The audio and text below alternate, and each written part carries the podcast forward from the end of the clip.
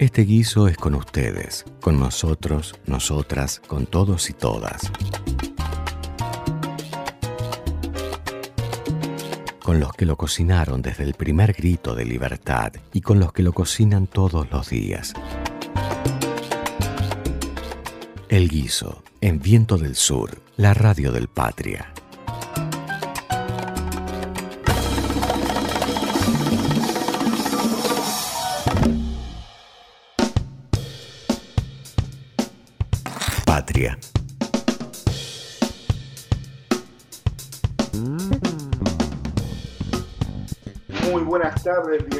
Guiso, un miércoles más acompañándolos como siempre de 18 a 20 por Viento del Sur, la radio del Patria, y como siempre me acompañan mi compañera y mi compañera Roby Villarroel y Florencia Gutiérrez. Muy buenas tardes, ¿cómo les va? Hola Leo, hola Flor, ¿cómo andan? Muy buenas tardes, muy buen miércoles, ¿cómo les va?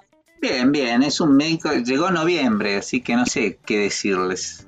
Yo siento ya olorcito a fin de año, pero bueno, es un mes también que vamos a tener muchas cosas, ¿no? Un mes difícil. Yo les diría que eh, primero y principal que es el mes de la militancia, el 17 de noviembre, lo tenemos ahí, y que es un mes que vamos a tener que militar y seguir militando mucho porque tenemos las elecciones también. Claro, Sí. y el 20 de noviembre además es el Día de la Soberanía Nacional por la conmemoración de la, a la batalla de la Vuelta de Obligado del 45, 1845. Así que es también el mes de la soberanía y un mes donde les digo que ya el cansancio se siente en el cuerpo, ¿no? El fin de año. Eh, bueno, es el mes, yo voy a traer algo bien de discusión. Es el mes de eh, pre-Navidad, pero es el de Halloween. Viste que ahora hay una discusión tremenda siempre, todos los años, sobre Halloween y las fiestas nacionales.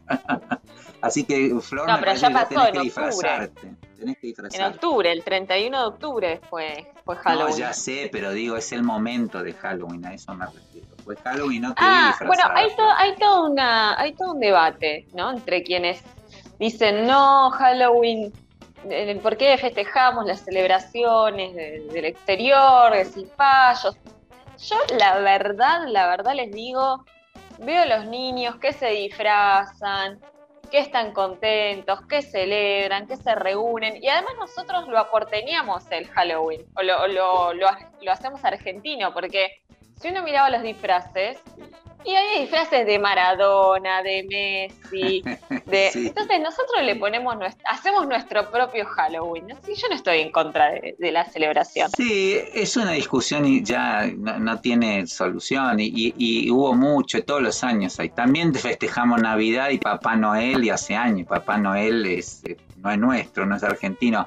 Claro. Igual hay para discutir algunas cosas. Yo lo, lo voy a traer en la columna, porque hay como una cosa con las tradiciones en Argentina también que están un poquito diluidas. Pero, pero la Claro, po- podríamos celebrar más tradiciones nuestras, pero después de renegar de que los niños, Sí. los niños celebren eh, una fiesta, se disfracen, que lo toman como un día, bueno, de distracción, de diversión y más después de la pandemia. Yo no reniego de eso, la verdad no reniego. Está bien, sí, es, ese, ese es para discutir. Pero yo creo que no hay discusión, pero bueno, todo el mundo se prende. Además, en la era del indignacionismo hay que indignarse y mucha gente le sirve para indignarse. Igualmente ya es una, una fecha que cada año se afianza más. De alguna manera ya lo adoptó eh, gran parte de, nuestro pueblo, de nuestra sociedad. Sí, bueno, sí. eh, van pasando los años y, y se afianza. Pero bueno, no le hace mal a nadie tampoco. Y como dice este Flor, también tiene su cuota de, de o argentinización, digamos, de la fecha, ¿no?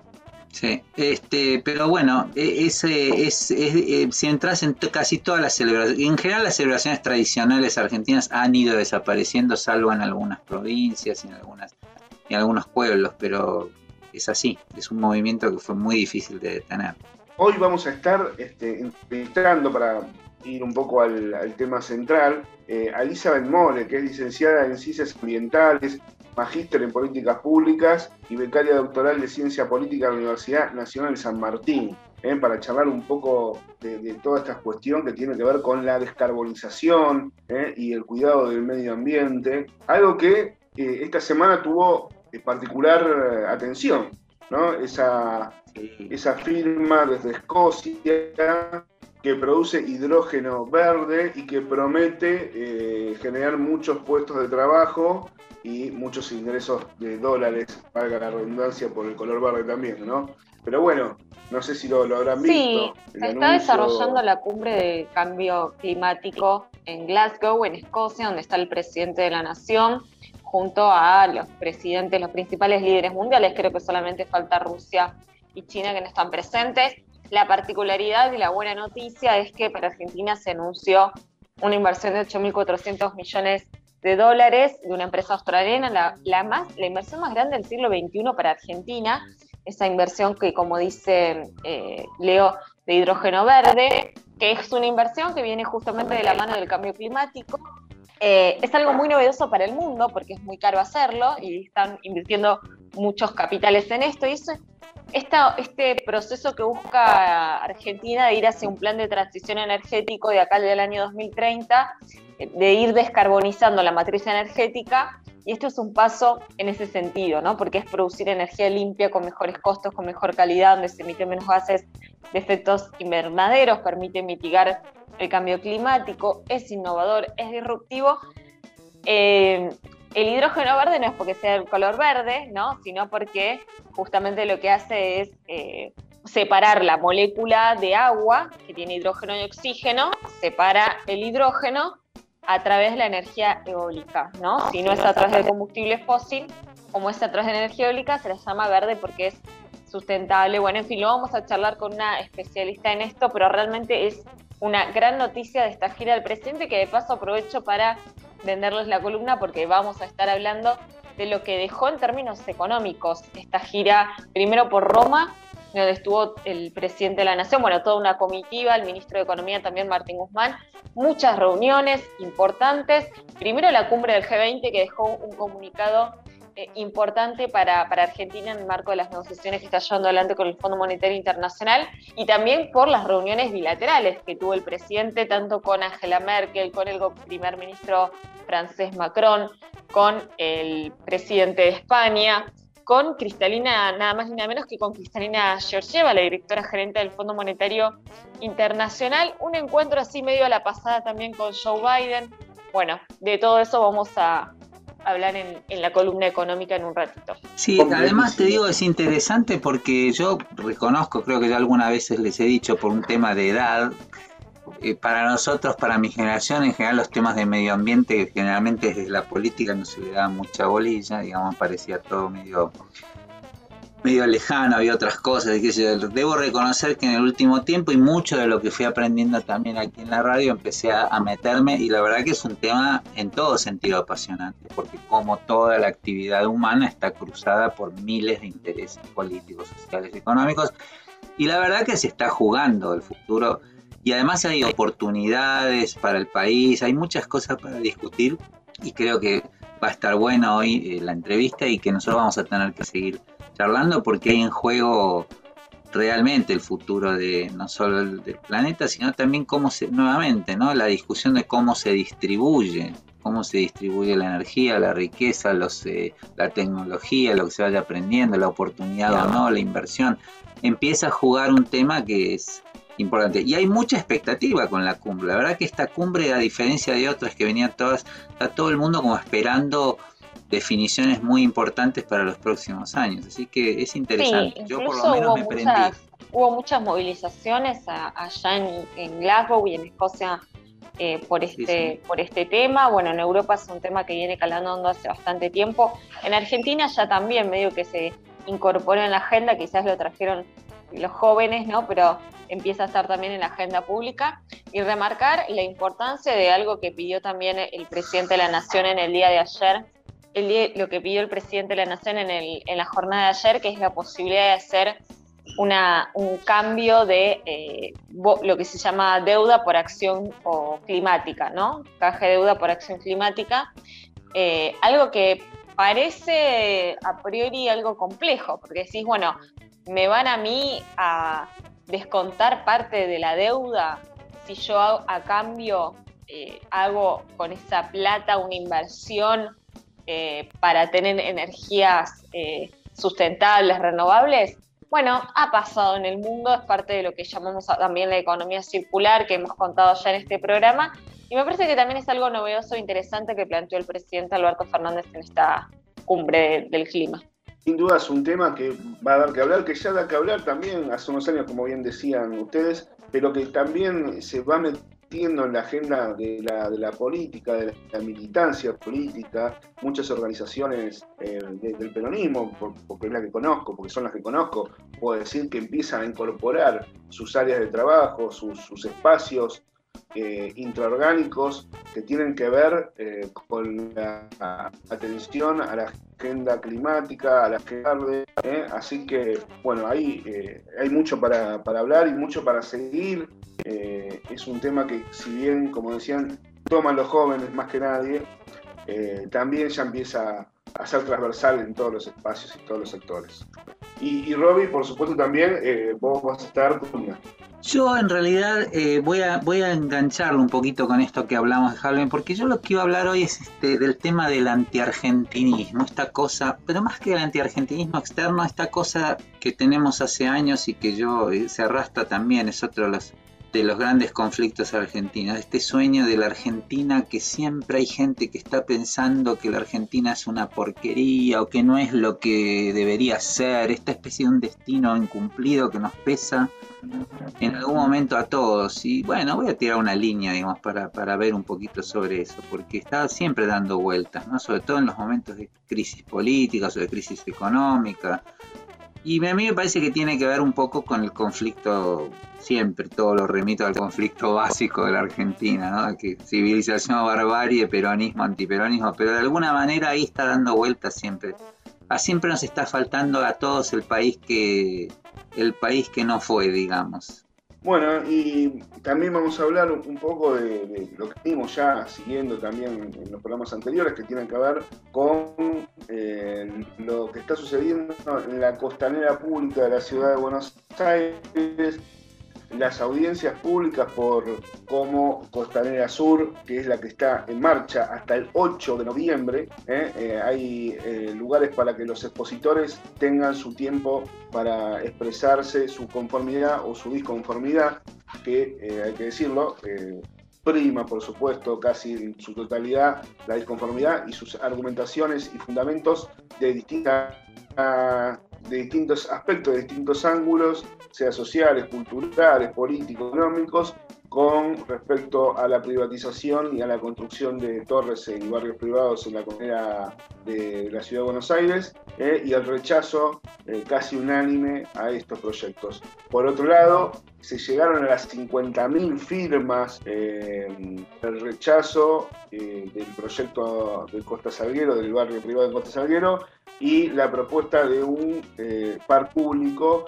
en 50.000 son las firmas que se han logrado, 40.000 eran las que se tenían que juntar y ya hay 50.000 firmas que rechazan eh, la construcción de un barrio privado y sí, el sí a la construcción o la puesta en valor a través de un parque público. Eh, obviamente de uso. así que vamos citando distintos testimonios que me parecieron. Sí, sí, sin duda.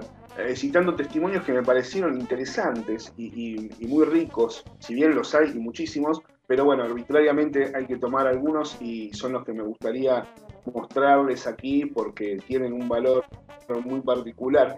Eh, por su mirada definitiva en lo arquitectónico, en lo urbano, en lo cultural, en lo político, en lo ambiental. Desde todos esos aspectos se construyen fundamentos muy sólidos ¿eh? que refutan y rechazan la construcción de torres y barrios privados en la costanera sur de la ciudad de Buenos Aires. Así que en eso vamos a estar. Eh, bueno, les doy la bienvenida entonces formalmente. Le paso a Leo Fernández eh, la posta para que anuncie el primer tema y nos metemos en la musicalización del guiso y en el, en de lleno del programa. Hola, ¿qué tal? Buenas tardes a todos. Eh, buenas tardes de miércoles y días de que lo estén escuchando de repetición. Vamos a arrancar bien arriba con una con la Delio Valdés, una banda ya conocida porteña. Eh, de su disco Sonido Subtropical vamos a escuchar el tema Amnesia Total para abrir este guiso de miércoles.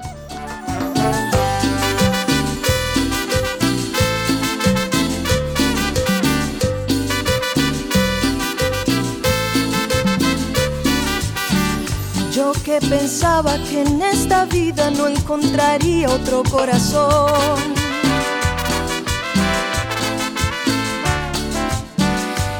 me entendiese, que me adorase, que haga mi vida una canción. Me abandonaste y murió el idilio, ese tesoro entre los dos.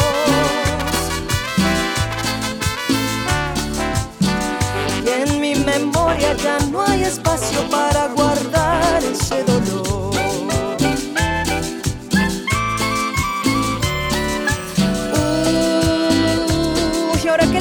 Vuelve a ti, los recuerdos te están matando y entonces te acuerdas de mí. Pero no, ya te olvidé.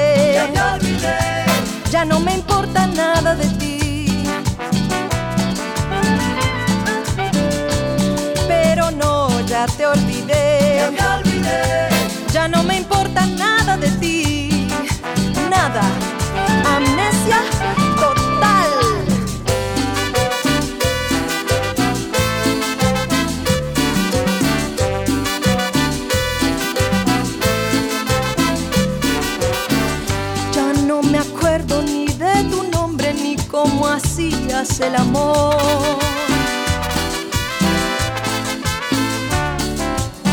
Si te gustaban las de comedia o preferías de terror. Me abandonaste y murió el idilio, ese tesoro entre los dos.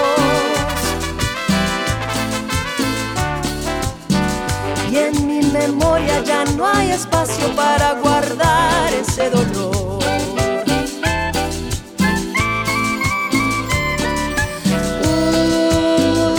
Uy, ahora que el frío vuelve a ti, los recuerdos te están matando. Y entonces te acuerdas de mí, pero no, ya te olvidé. Ya te olvidé. Ya no me importa nada de ti,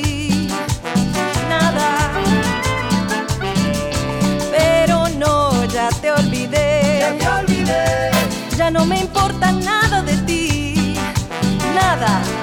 Amnesia total.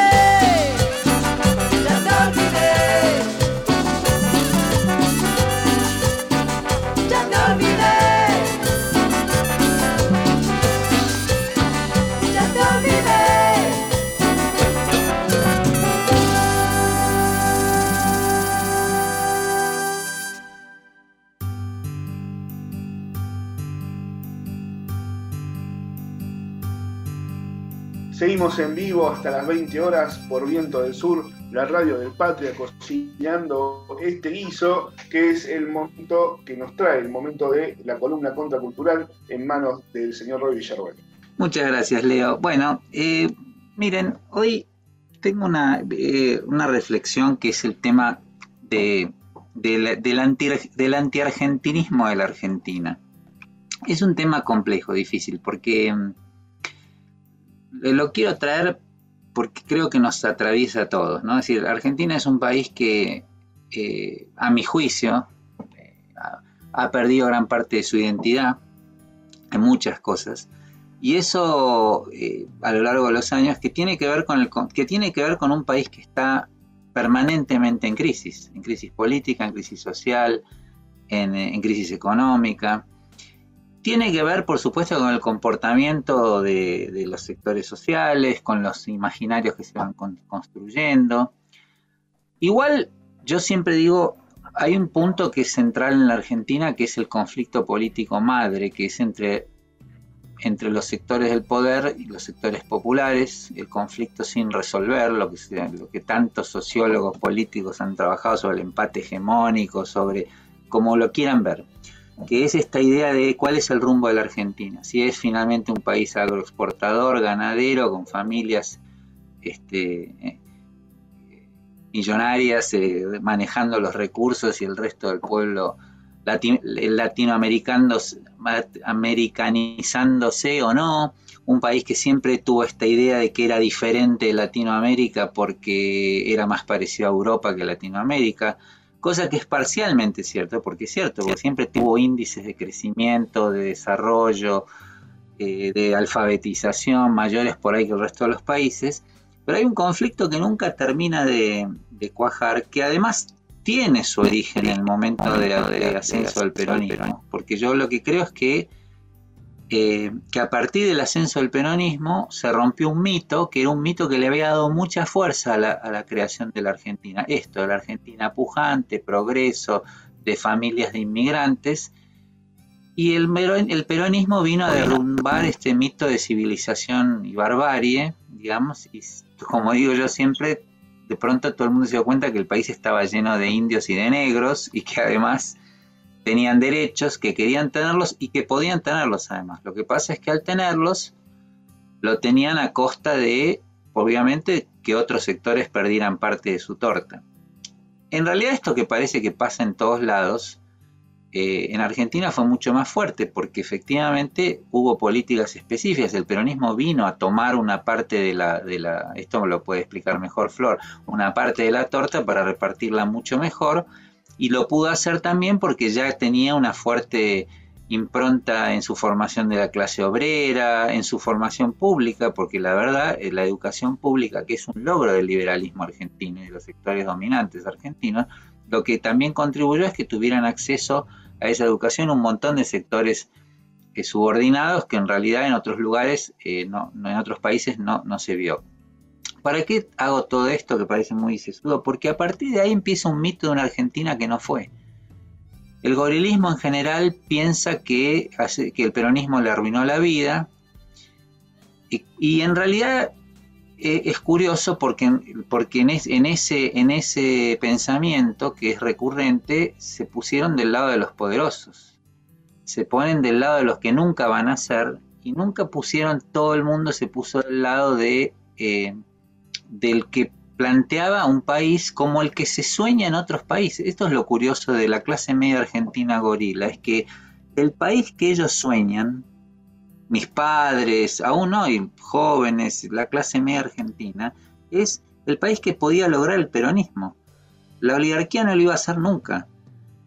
El peronismo planteaba un capitalismo productivo, novedoso, innovador, inclusivo, con industria, con ciencia, etc. Y sin embargo, fue muy difícil soportar a la masa. Y a partir de ahí se generó esta cosa de qué país de mierda, que sigue dando vueltas, sigue dando vuelta en la literatura, sigue dando vuelta en la literatura de los sectores dominantes, porque además, paralelamente, a partir de la proscripción del peronismo y de, la, su caída, empezó una crisis económica, una crisis política que nunca se terminó de resolver. El, el ciclo de golpes de Estado, el ciclo de golpe de Estado con de retorno de, de gobiernos populares y después el ciclo de ahora nuevo, que aparentemente no quiero hacer reduccionismo, pero es un ciclo de gobiernos populares con otras formas de voltearlos, digamos, por el dofer, por lo que fuera, por la misma, el mismo sistema. Pero hay como una idea permanente de que el país nunca es lo que debería ser. Y nos pasa a todos un poco, porque a nosotros, los que creemos en un país este, eh, justo, con distribución de la riqueza, que eso también estamos con esta idea de que nunca llegamos porque siempre algo se cae. Y entonces eh, construir una identidad es muy difícil, porque la identidad nacional en general se, construyen los países a través de un núcleo dominante cultural. No vamos a entrar en una clase de, de hegemonía acá, pero, pero hoy eh, los sectores dominantes, nadie tiene el control de cuál es la imagen. Se, volvió, se trató de volver a construir una imagen argentina en la época del kirchnerismo, recuperando las tradiciones de los próceres, eh, en, hermosos eventos culturales como meter a los niños como Samba y sus amigos y a partir de ahí recuperar todas las tradiciones intelectuales argentinas. Pero en realidad, ya eh, esto que, discutíamos al principio de Halloween, los festivales nacionales prácticamente están reducidos a algunas provincias. ¿Cuáles son las festividades nacionales que convocan a todo el mundo? Es muy difícil de imaginar. Entonces digo, en esta eh, desintegración, un poco fragmentación de la identidad, que también es un, es un síntoma del neoliberalismo, ¿no? la fragmentación en todos lados, en la Argentina se exacerba, nosotros lo vemos todo el tiempo, esta cosa de, sobre todo desde los sectores dominantes y sobre todo desde los sectores medios y asalariados, esto de qué país, que todo es malo, que la industria argentina es mala, que las ciudades argentinas son una porquería, que la música argentina más o menos, o sea, podemos encontrar para todos los gustos. En el caso de la industria, que yo lo sé muy bien, es un caso que instalado a, sangre y fuego. La gente te sigue diciendo que la industria argentina no es, es, poco competitiva. Y cuando yo le digo, pero escúchame, la industria competitiva, ¿cuál es? Que te puedas comprar una camisa a precio de, de Nueva York. Sí, bueno, pero las camisas de Nueva York están hechas con trabajo esclavo. En la Argentina no hay lugar para el trabajo esclavo, todavía, porque hay sectores que, que, sueñan con eso. Entonces digo, es curioso porque los valores que moldearon esa clase media educada, que este era un país civilizado, que era un país que era diferente de los países pobres latinoamericanos, y que se parecía más a Francia, España, Estados Unidos, cuando vos le planteas esos valores, eh, no, te dicen, no, no, bueno, pero yo quiero este, ser como, como Madrid. Bueno, Madrid tiene menos presupuesto que Buenos Aires y en Buenos Aires pateamos basura todos los días. Entonces, esta, esta sensación de que no hay nada donde hacer pie y que la Argentina es siempre un destino que no fue, hay que combatirlo también. Tenemos que tratar de, poder ver en qué lugares podemos eh, eh, reconstruir en lo cotidiano el orgullo, yo no digo un orgullo nacionalista, la idea de cuál es nuestra identidad. Mirá lo que pasa, vos Leo lo plantea siempre en la ciudad de Buenos Aires. ¿Cuál es la identidad de la ciudad de Buenos Aires? Cada día hay menos. Los barrios desaparecen, todas las cuadras parecen Palermo.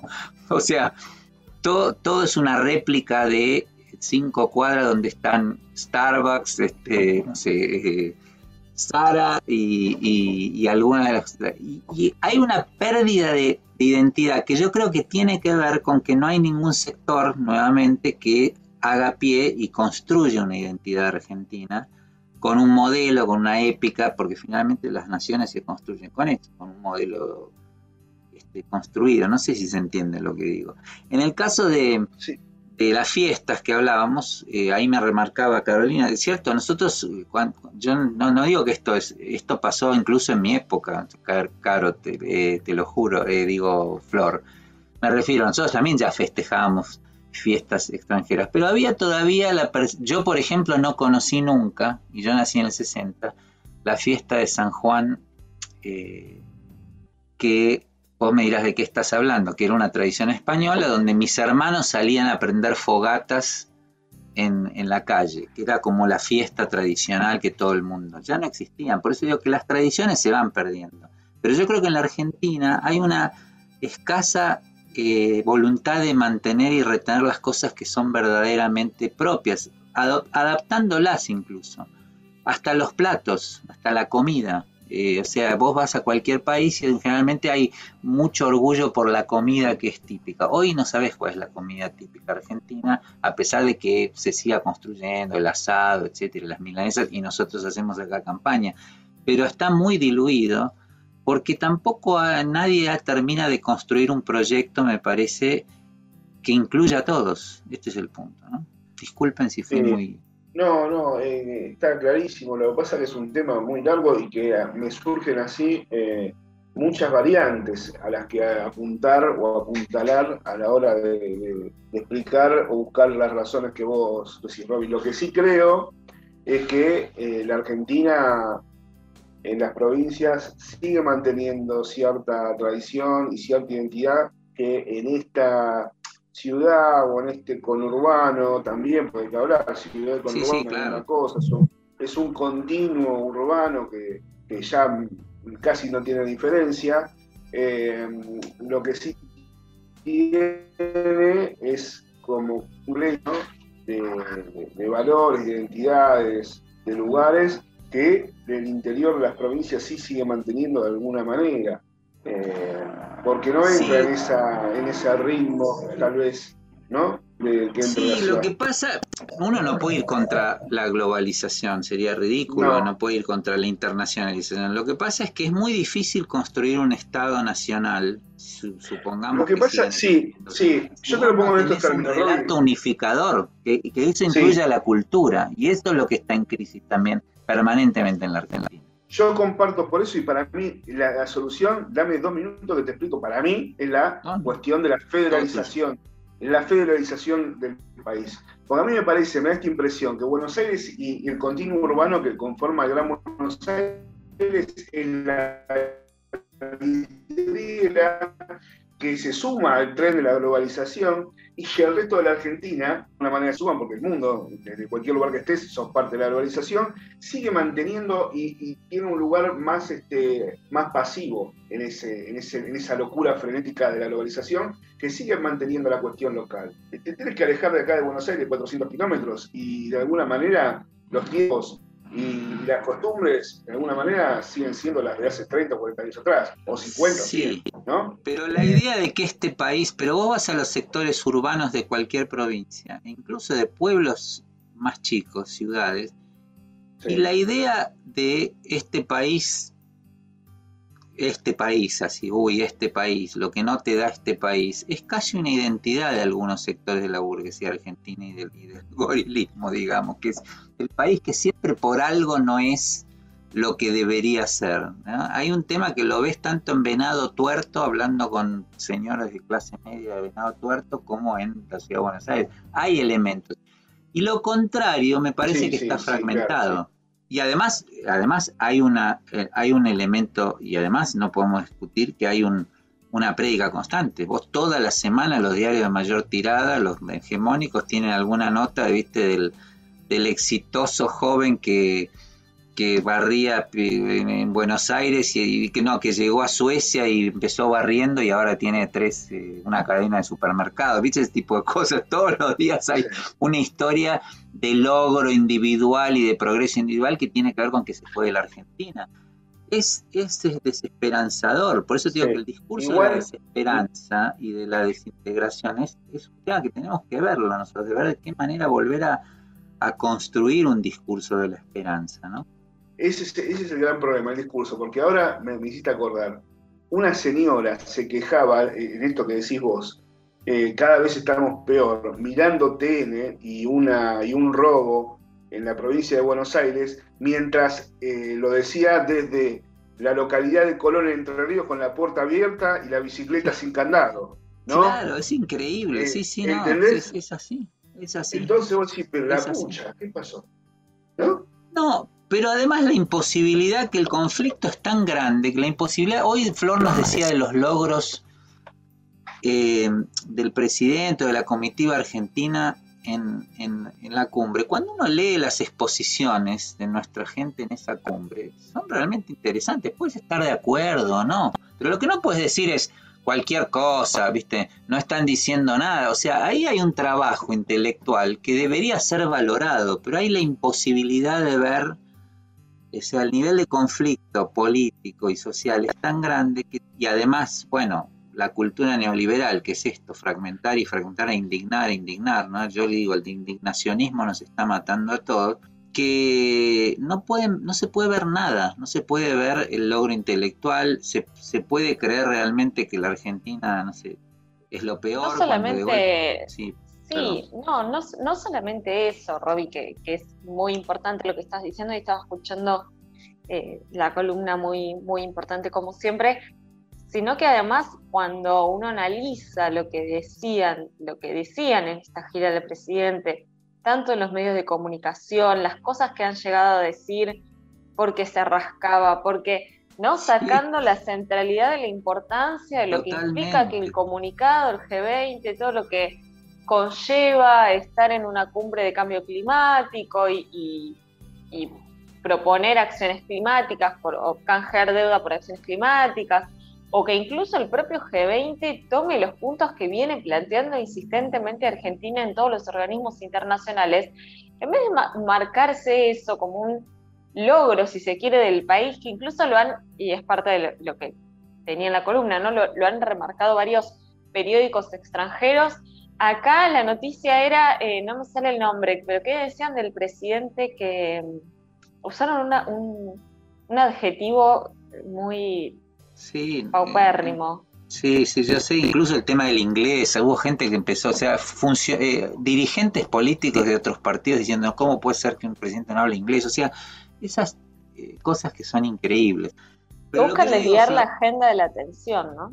Claro, sí, pero lo La que digo es que hay que trabajar por abajo nuevamente, porque lo increíble es que este realmente es un país que todavía tiene un nivel intelectual y de formación importante.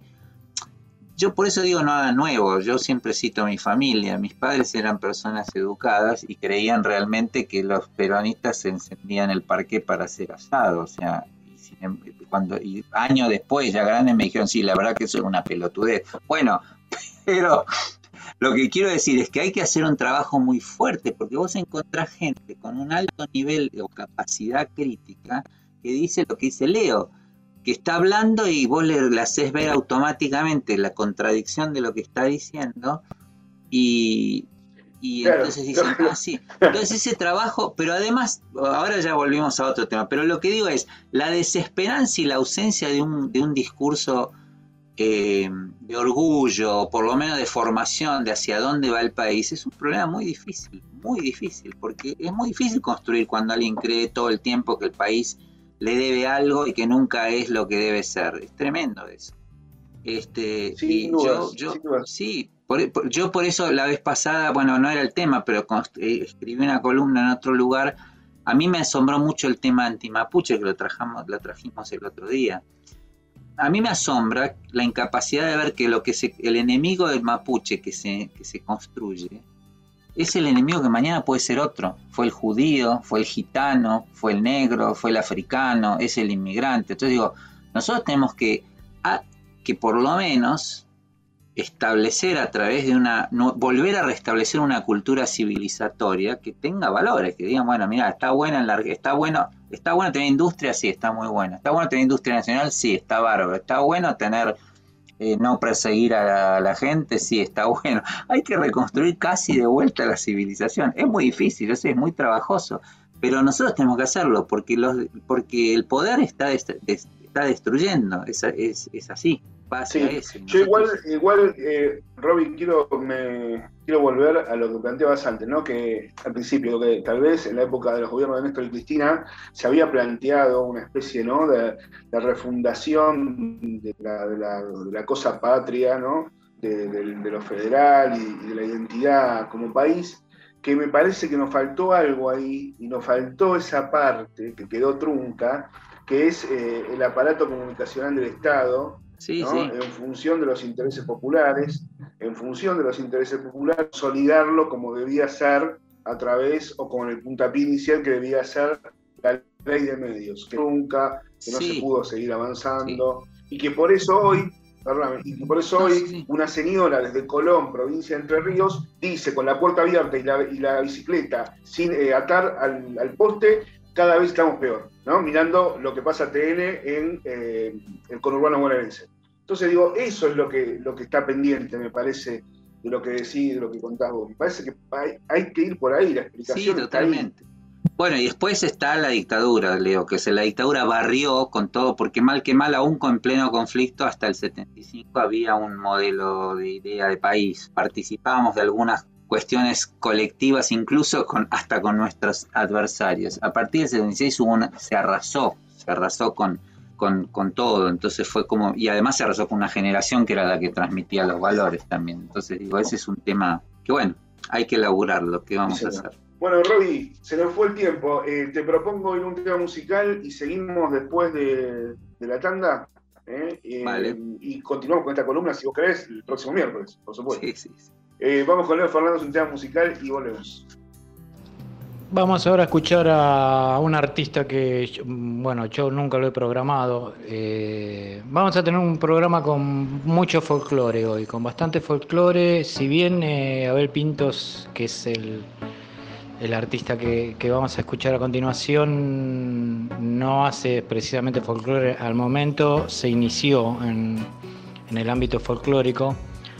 Eh, vamos a escucharlo a Abel Pintos haciendo una versión de un tema de Gustavo Cerati del disco Fuerza Natural. Vamos a escucharlo a Abel Pintos haciendo Cactus. Un cactus suaviza mis yemas con su piel. Tiene cien años, solo florece una vez en tu nombre.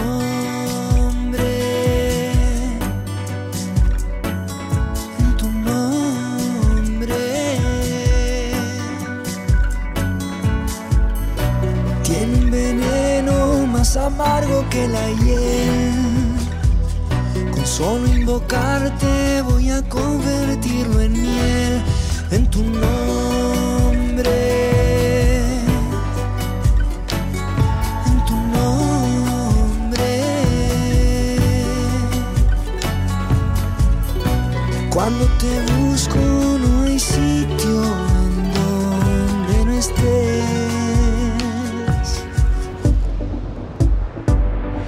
los médanos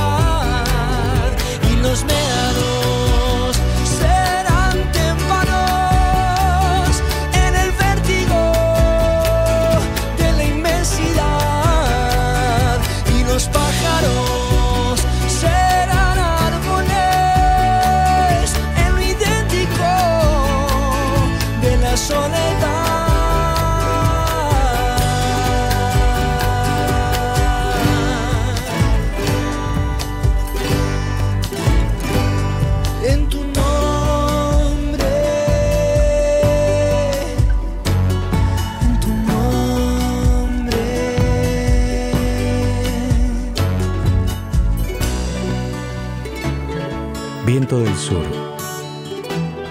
La radio del Patria. Vamos ahora a escuchar al señor Damon Albarn, ex eh, cantante de Blur, eh, la banda inglesa mm, bastante conocida, también integrante del grupo Gorilas, que actualmente siguen. Bueno, acá eh, en su versión solista, eh, el tipo se fue en pandemia, se fue a Islandia y se puso a grabar este disco que se llama, traducido sería Cuanto más cerca está la fuente, más pura fluye la corriente. De ese disco vamos a escuchar un adelanto, ya que este, el disco va a salir la semana que viene, el 12 de noviembre. Vamos a escuchar uno del el segundo adelanto de este disco, que es eh, Royal Morning Blue. Adelanto del nuevo disco de Edmond Alban, acá en el guiso.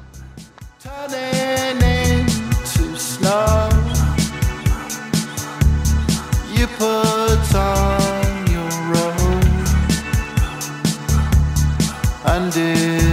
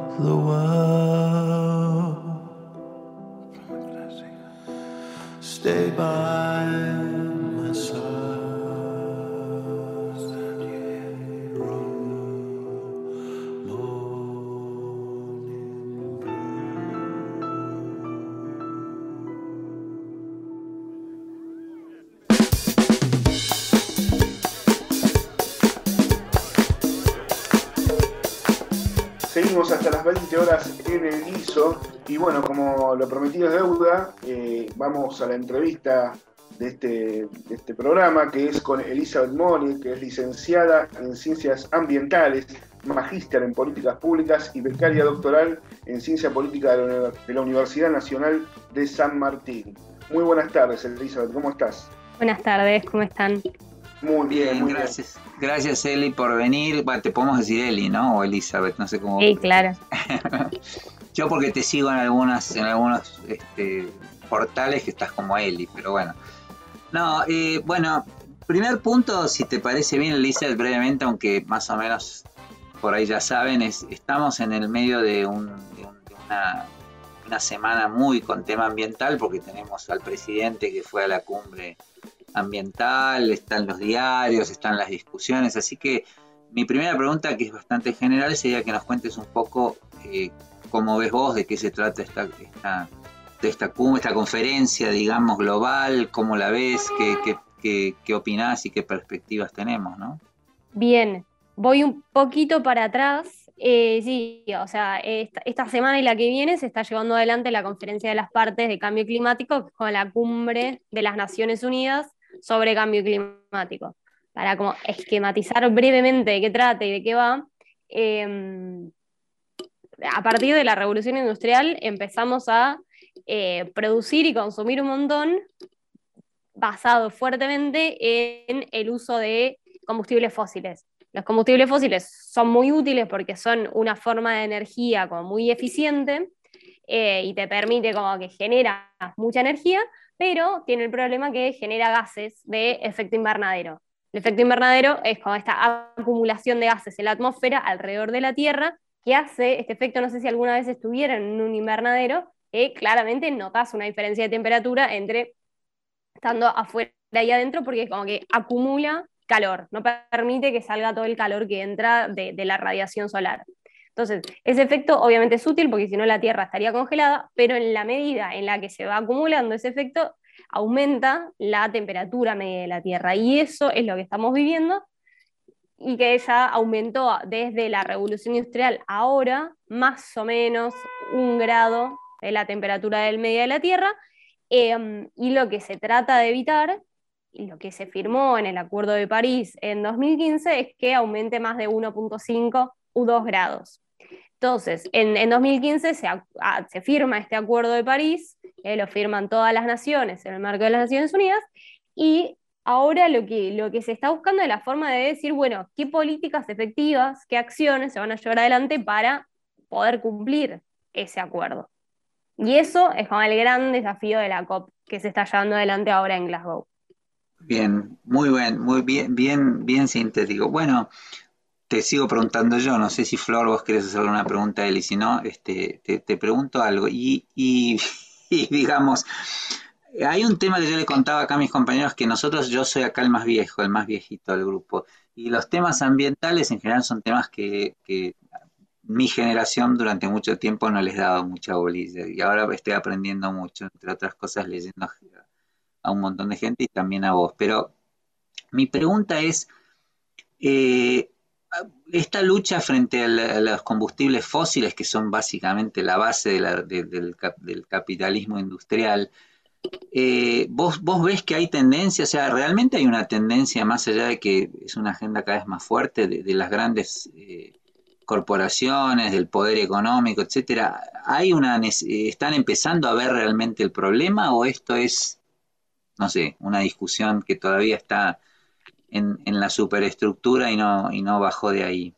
Yo soy una persona muy optimista, como que siento que todavía me quedan muchos años de vida en este planeta y, y- y quisiera que no sea como Buenos Aires bajo el agua, por ejemplo. Em, la verdad, yo siempre hago una comparación entre, entre el avance del feminismo y el avance de la agenda ambiental y me parece que la agenda ambiental avanza más rápido. eh, y eso es loco porque incluso como que no tiene sujeto, ¿no? El sujeto es como, como la juventud movilizada, tal, no hay como un sujeto directo como si lo encontramos en el feminismo. Y, y pensando que es una agenda que, que surge con fuerza recién como a mediados del siglo pasado, en el 60 tal vez, eh, la verdad es que se avanzó muchísimo, digo, el proceso de cambio tecnológico que estamos viviendo ya, ya en Argentina, por ejemplo, la generación de, de- de electricidad tiene entre un 10, un 20 de, de fuentes renovables. Es un montón, obviamente falta mucho, qué sé yo, pero, pero hay un avance fuerte y, y ahí vieron el, el lunes el presidente anunció junto al ministro de Desarrollo Productivo y al canciller el- esta mega inversión en una planta de hidrógeno de una empresa australiana. Después podemos discutir muchas cosas sobre eso, pero en principio, digo, ahí también se nota como que el, la lógica de tanto de las naciones desarrolladas como de las grandes empresas está yendo hacia ahí. Y ahí como desde Eli. el... de- sí. No, justamente de eso te, te quería consultar, ¿no? Justamente se enuncia una de las inversiones más importantes para el país eh, en, eh, el de- o sea, la- una gran inversión que viene de la mano del cambio climático, ¿no? Es como, como algo que me parece que es muy importante en esta época, en esta etapa, que Argentina tiene un plan de ir eh, reconvirtiendo, ir hacia una transición energética al año 2030, en donde se busca tratar de modificar nuestra matriz energética para pasarla de, bueno, descarbonizar, por decirlo de alguna manera, y producir una, energía que sea más limpia. En ese marco, ¿cómo ves vos eh, este anuncio de hidrógeno verde? No sé si te mato si te pregunto, eh, si nos puedes explicar de qué es o qué se trata o si tenés idea. Eh, ¿Y cómo ves vos si es posible esto de cambiar nuestra matriz energética de acá al año 2030? Eh, entiendo que se lo están haciendo muchos países, ¿no? no solamente Argentina, sino, de hecho, está en la agenda de todas las potencias y quedó claro en, en- en Glasgow. Sí, bueno, muchas preguntas a la vez. Eh, una, sí, o sea, en el Acuerdo de París lo que se, lo que se, como se compromete es a este 1.5 de límite de aumento de la temperatura. Y eso como de que después trae concatenado que los diferentes países asumen compromisos de eh, carbono neutralidad, que en general los plantean para 2050, que dicen, bueno, a partir de ese momento, a partir de mitad de siglo, todo lo que emitan en materia, bueno, de gases de efecto invernadero va a ser compensado, o sea, van a tratar de reducir al máximo sus emisiones y las que todavía tengan que hacer las van a compensar de alguna forma. Ahí para, para no, complicarla mucho, hay dos formas básicamente. Una es eh, aumentando la superficie boscosa y la otra es eh, capturando carbono con tecnologías a desarrollar todavía. Em, y en ese marco, bueno, lo, que, lo primero es descarbonizar, que es lo que decías vos, mitigar, reducir las emisiones. Y ahí hay dos grandes estrategias. Una es eh, lo que decíamos de pasar a que la producción de electricidad sea en base a fuentes renovables, es decir, tener electricidad limpia y eh, como consecuencia de eso también que todo lo que podamos sea eléctrico, es decir, que los autos puedan ser eléctricos, que em, las cocinas de los hogares puedan ser eléctricos, la calefacción, etcétera, ¿no? Entonces, en la medida en la que vos vas electrificando y vas haciendo que la electricidad que se use sea limpia, bueno, vas reduciendo ahí las emisiones. Ahora, ¿qué pasa? Hay un montón de sectores que no podés electrificar o donde no rinde. Elizabeth, perdón que te interrumpa, Elizabeth, pero no quería dejar pasar esto. En el tema, por ejemplo, de los coches, un auto eléctrico hoy sale fortuna, tal vez 7, 8 veces más que un auto común.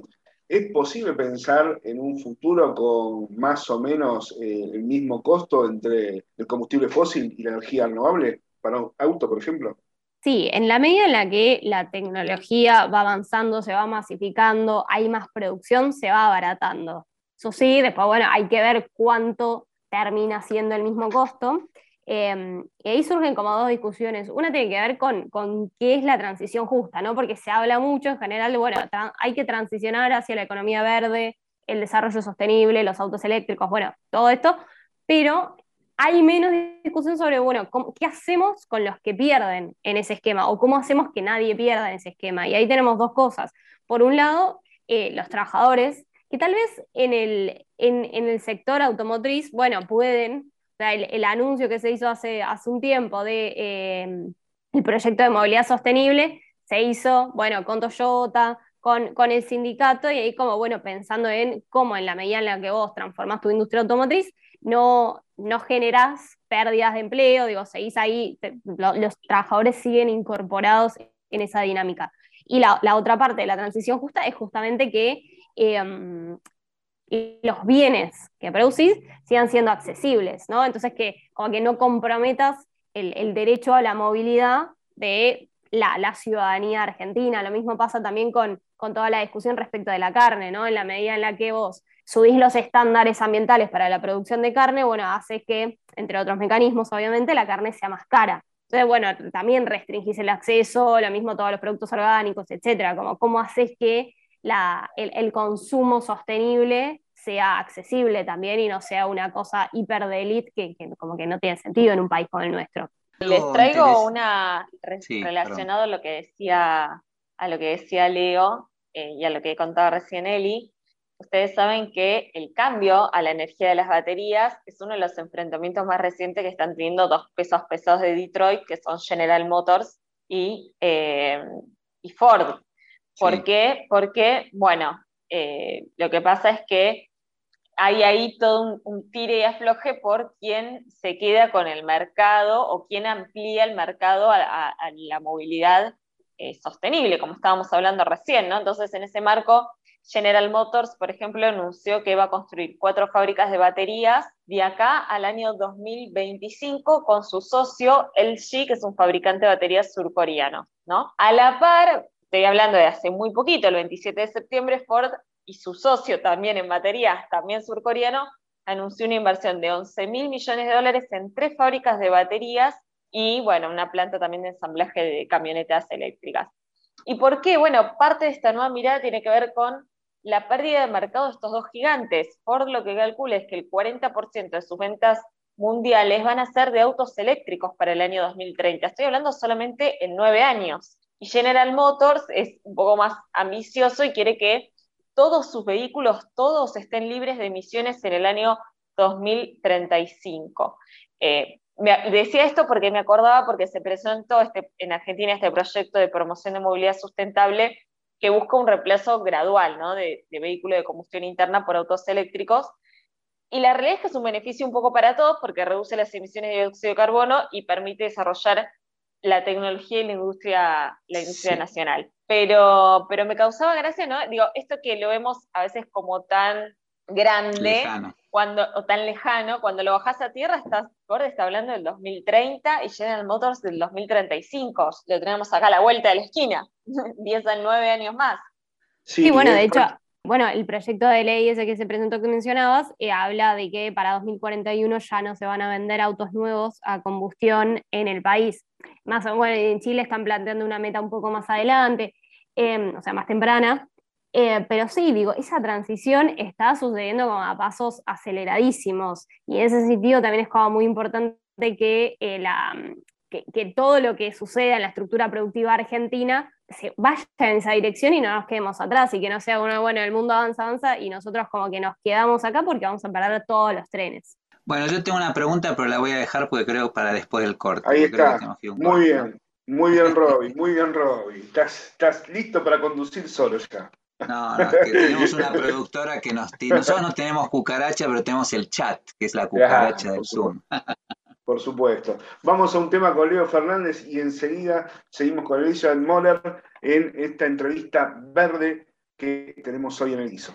Dejamos Islandia al señor Damon Arban en Islandia y nos tomamos un avión, nos vamos para la zona de Luján, ahora a la casa de un señor que eh, aparentemente era un mito, que eh, llenaba los tanques de agua con vino, pero el otro día viendo un programa, un programa, el señor Luciano Pereira dijo que eso no es un mito, sino que es real, que él lo vivió personalmente, que fue invitado a, una de las tantas asados que compartió junto a- al señor Horacio Guaraní, de quien estamos hablando, y dice que precisamente se le llamó la atención de que no había botellas de vino en ese asado hasta que preguntó y, el mismo Horacio Guaraní le dijo, pero ¿para qué si abrí la, la canilla? Y eh, eh, efectivamente salía vino de las canillas. Así que bueno, eh, desmistificando, vamos a escuchar al señor Horacio Guaraní con el tema La Villerita.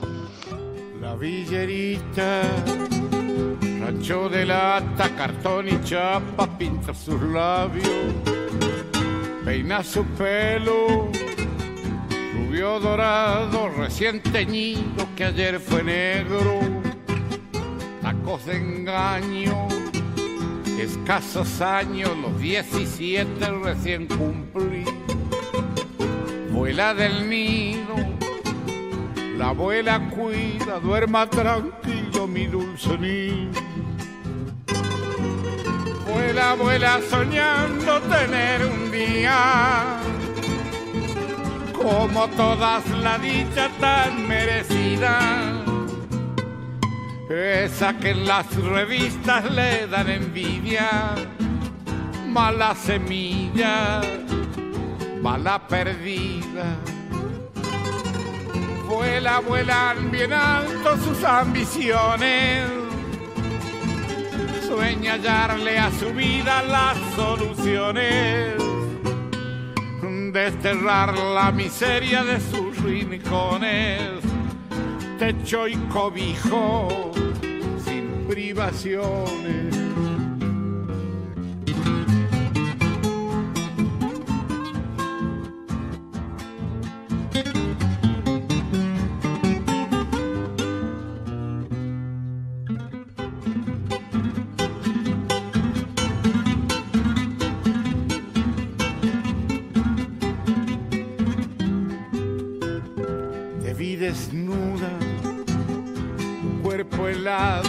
Helado, desvergonzado bajo el tapado y enamorado por dos centavos, el mismo juez que te ha condenado.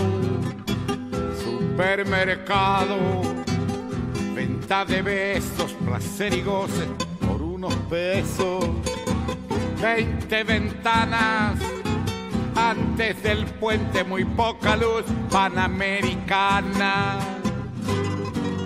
Vuela, vuela bien alto que no te alcancen. Vuela que no te alcancen buitres de barro. Esos que solamente tiran el carro.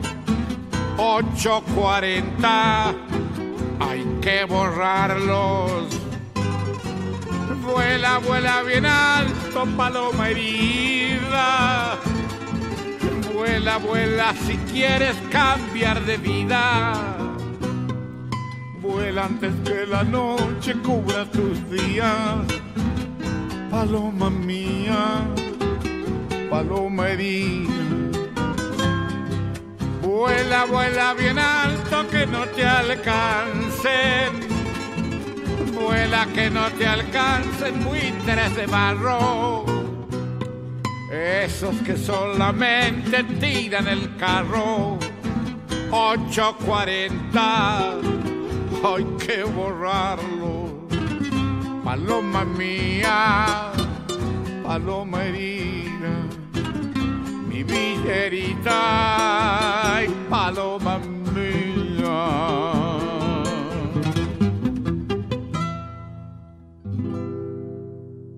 Patria. Un día pusimos la carne, los fideos, las papas y el choclo, el alma del guiso, cebollita para llorar un poco, zanahoria que nos abre los ojos, morrón, tomate y zapallo que da fuerza en las piernas, la sal de que va la vida, pimienta para que la cabeza funcione, ají molido y pimentón para darle calorcito al alma, y una cucharita de azúcar, porque no es cosa de que siempre pique. Y le dimos vuelta y vuelta al cucharón y lo servimos bien caliente con el pan del día. Y se nos vinieron a comer los invitados nomás, y comimos, y disfrutamos, y hablamos, pensamos alrededor del fuego. Y otro día se nos acabó el guiso. Pero entonces nos pusimos a cocinar de nuevo, un guiso más grande, más jugoso, más lleno de cosas ricas, con más y para más gente, para seguir llenando panzas y rascando las ollas de la realidad con nuestros comensales. Y el alma siempre calentita para soñar futuros y las manos listas para seguir cocinando con todos y todas ese guiso grande que es la patria. La mesa, la mesa está servida. servida.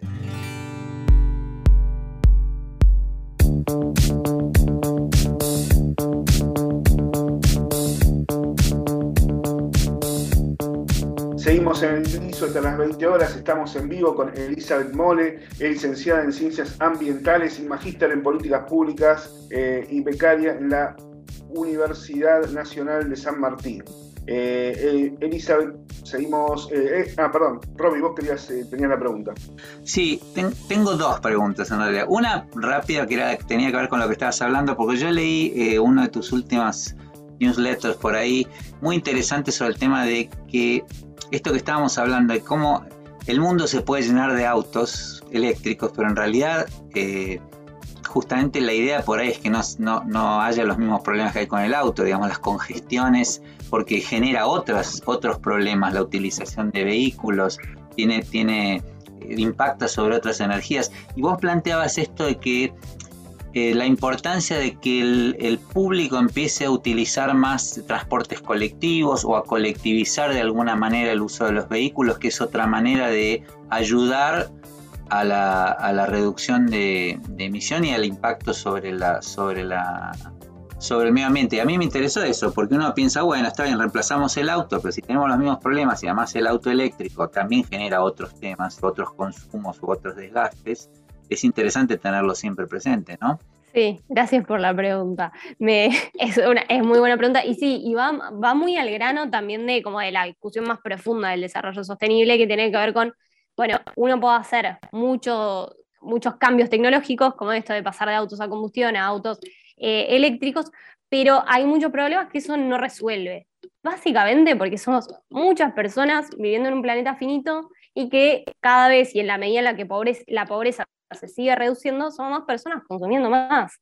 Y, y eso, digo, el, planeta no es infinito, a veces nos, nos, da la sensación de que sí, de que la naturaleza es inabarcable y tal, pero ya somos muchas, muchas, muchas personas, 8 mil millones, y estamos ahí tendiendo a los 11 mil millones. Entonces, eh, sí, hay que, hay que como combinar el cambio tecnológico, que todo, todo lo que podamos hacer tenga un menor impacto ambiental, pero también hacer muchos cambios de hábitos y cambios culturales. Por ejemplo, esto que es de, bueno, tratar de usar lo menos posible el auto, usar el transporte público, la bicicleta, ir caminando, compartir el auto, eh, porque, porque hay muchos problemas asociados y porque el mundo no da abasto para que todos tengamos un auto. Y ahí también entran después otras discusiones de, eh, sí, claro.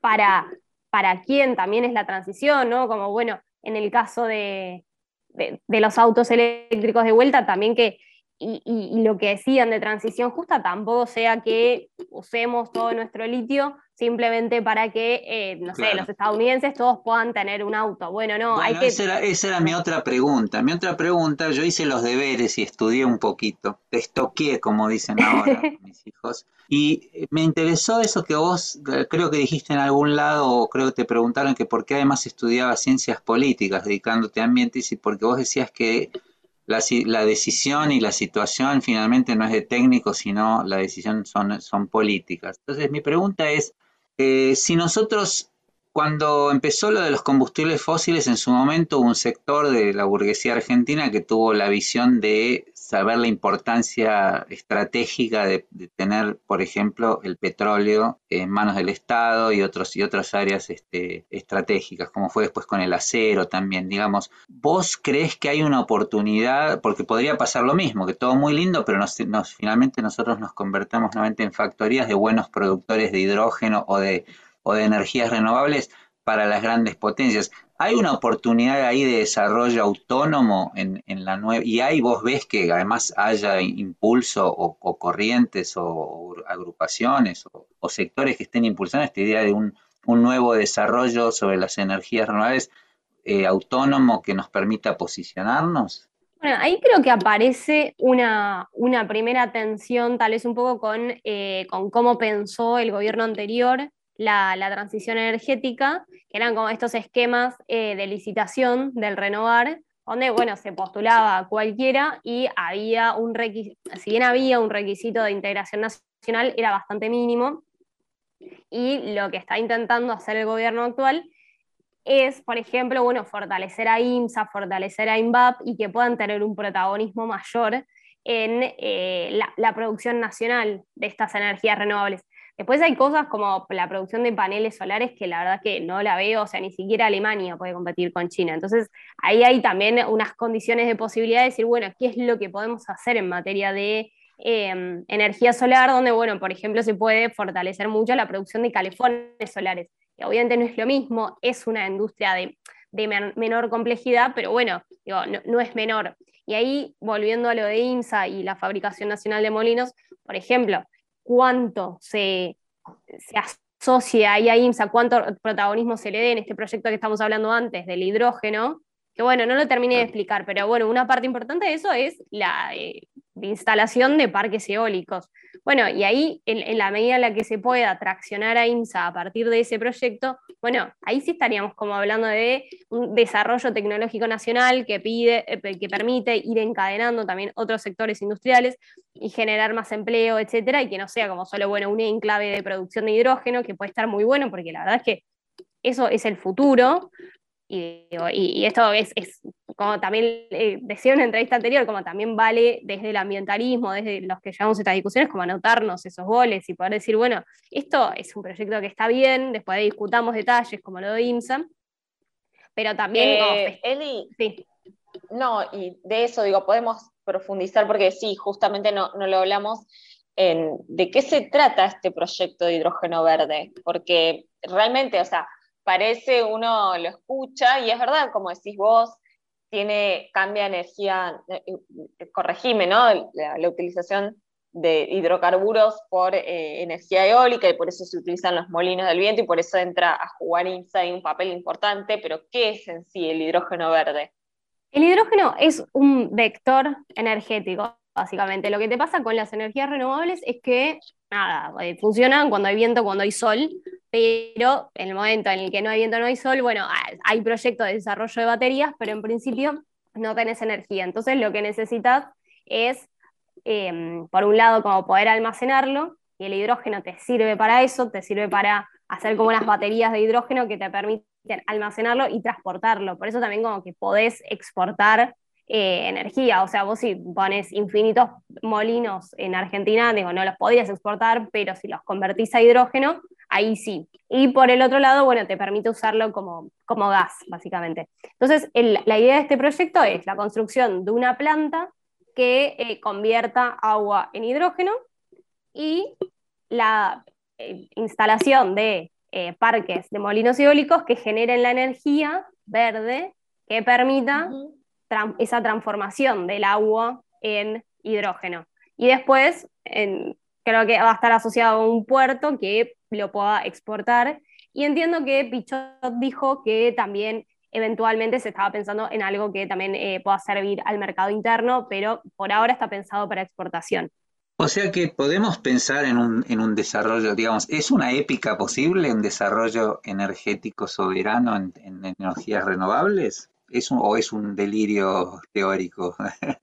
A mí siempre me da miedo ponerle épica a las cosas. Tengo como desde el ambientalismo el, el- el problema con la épica que le ponen siempre a los recursos naturales, que creo que cuando no están bien asociados a buenas políticas, a buen control ciudadano, etcétera, como que pueden, pueden ser más un enclave que, que una gran épica del desarrollo. Pero creo que también tenemos que como merecernos soñar un poco, ¿no? Y creer que puede Sí. ser posible, porque si no es todo un bajón.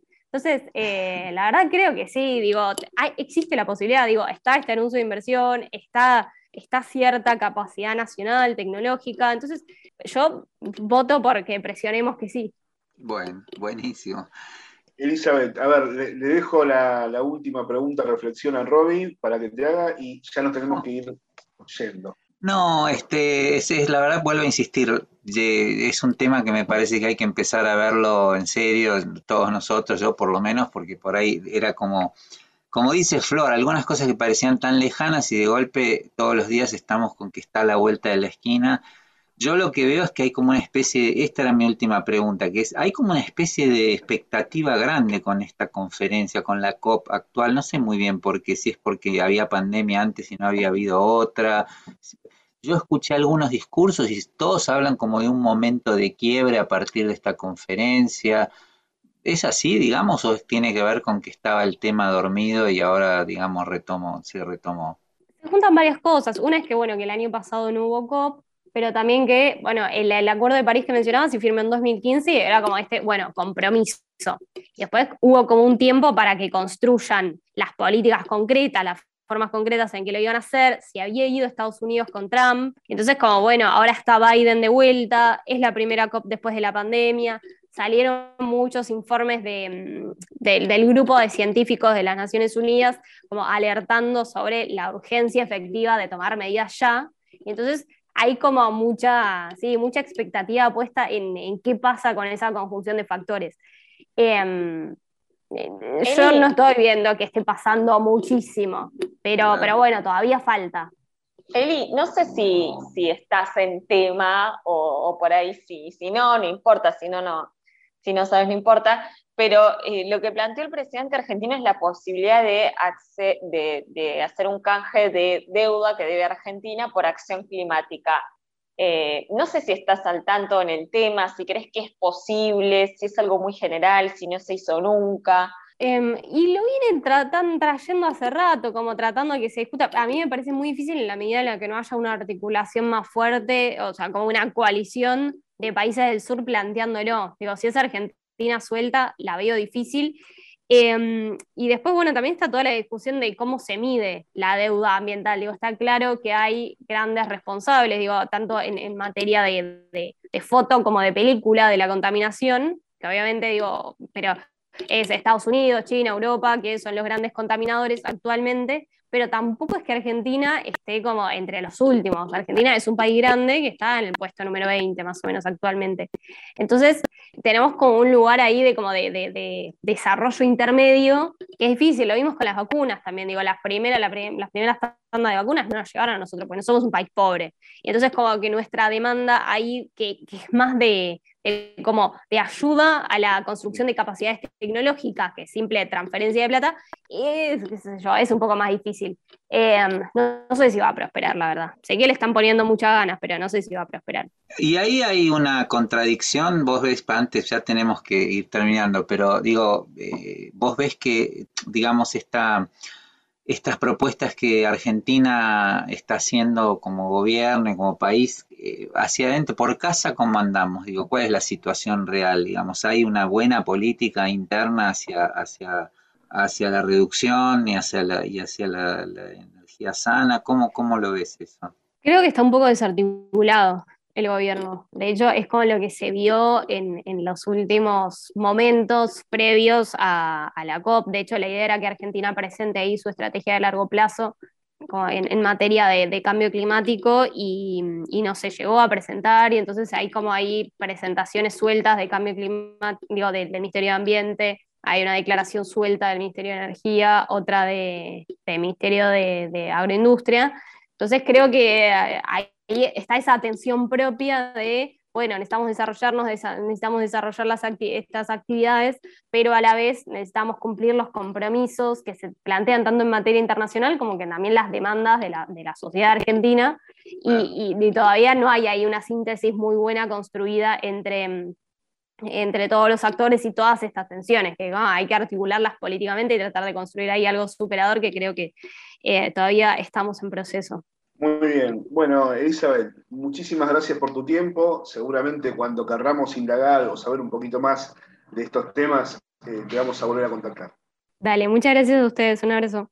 Chao, gracias. Un gran abrazo, fuerte abrazo y muchas gracias por tu tiempo. Seguimos gracias. con un tema musical con Leo Fernández y ya volvemos. Seguimos en esta tarde guisera, vamos ahora con el grupo Gillette, un trío de chicas. Eh, yo realmente ya no sé por qué esto de aclarar de que son integrantes chicas o varones, eh, pero bueno, es como, como una tara que le queda a uno. Digo, no sé cuál sería la diferencia que fuera un trío de chicos o de chicas, pero bueno, sabrán disculpar.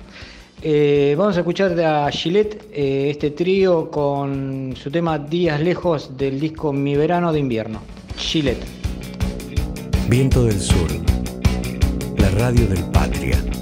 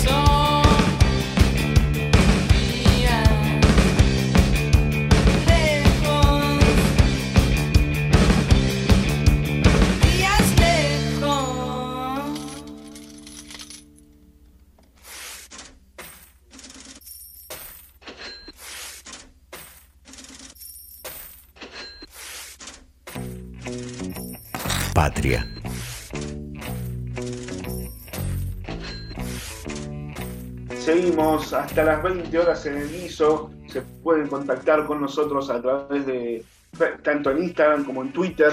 Guiso, el guiso es nuestro nombre, así nos encuentran en las redes sociales. Vamos ahora a la columna económica con Florencia Gutiérrez. Bueno, mucha economía en esta semana en la gira de, del presidente de la Nación y toda su comitiva en un contexto en el cual el mundo está discutiendo qué hacer con el cambio climático, como hablábamos recién con Eli, y cómo balancear los recursos entre los países más desarrollados y los países de ingresos medios e ingresos bajos. En ese marco es importante el encuentro del G20 que se realizó en Roma. G20, para que nos demos una idea, están las principales eh, potencias mundiales. Eh, ahí habló el presidente de la Nación, tuvo una exposición eh, de tres minutos en un principio, después habló un poco más, donde se refirió a la negociación que está llevando adelante Argentina con el Fondo Monetario Internacional. Dijo, acá no hay inocentes, ¿no? Haciendo referencia y marcando las responsabilidades eh, del Fondo Monetario Internacional en el préstamo otorgado eh, a la gestión de Mauricio Macri. También son importantes, ahora vamos a profundizar un poco eh, en el comunicado del G20 que me parece que, vale la pena señalar porque retoma puntos que viene planteando Argentina, pero también es importante las reuniones bilaterales que tuvo el primer ministro con Angela Merkel, canciller alemana que ya está saliendo ¿no? de, su cargo después de tantos años, con el jefe de gobierno español, con Macron. Eh, tuvo un encuentro ahí medio informal con Joe Biden, que hablábamos hace un ratito que, algunos cuestionaban el inglés del presidente. Robbie, quizás le tenés que hacerle algún caja en el CUI. A ver si. Eh, y también se reunieron, claro, con la directora gerente del Fondo Monetario Internacional, Cristalina Georgieva. Eh, el presidente habló después del encuentro, incluso lo puso en sus redes, dijo fue un buen encuentro. Es algo muy similar a lo que puso también la, directora gerente en, su, en, su, en sus redes.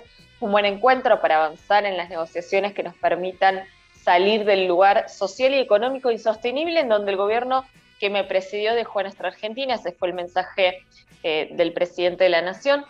Yo les decía recién, las reuniones bilaterales son importantes, ¿por qué? Porque permiten ir tendiendo puentes para conseguir un entendimiento entre quienes toman las decisiones, que no es, no son eh, Cristalina Georgieva, no es el staff técnico con el que se reunió Martín Guzmán, que son los quienes miran los números finos y quienes están al tanto de, todos los números de Argentina, sino el board del organismo, ¿no? donde están los ministros de finanzas, los países, las principales potencias.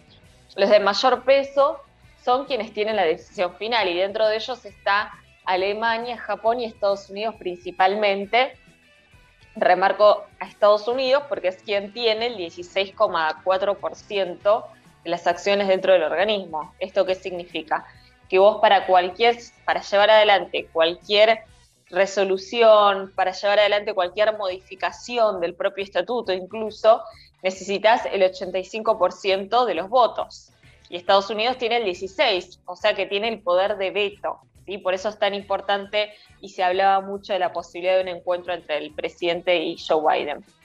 Bueno, Luego del encuentro del G20 salió un comunicado de los países que conforman el G20 en donde aparecen estos puntos claves que insistentemente venía planteando Argentina, no solamente Argentina, sino México y otros países también, pero puntualmente Argentina. Uno está relacionado con los sobrecargos del Fondo Monetario Internacional. Primero les voy a contar qué es lo que dice el comunicado y después qué es lo que venía pidiendo Argentina.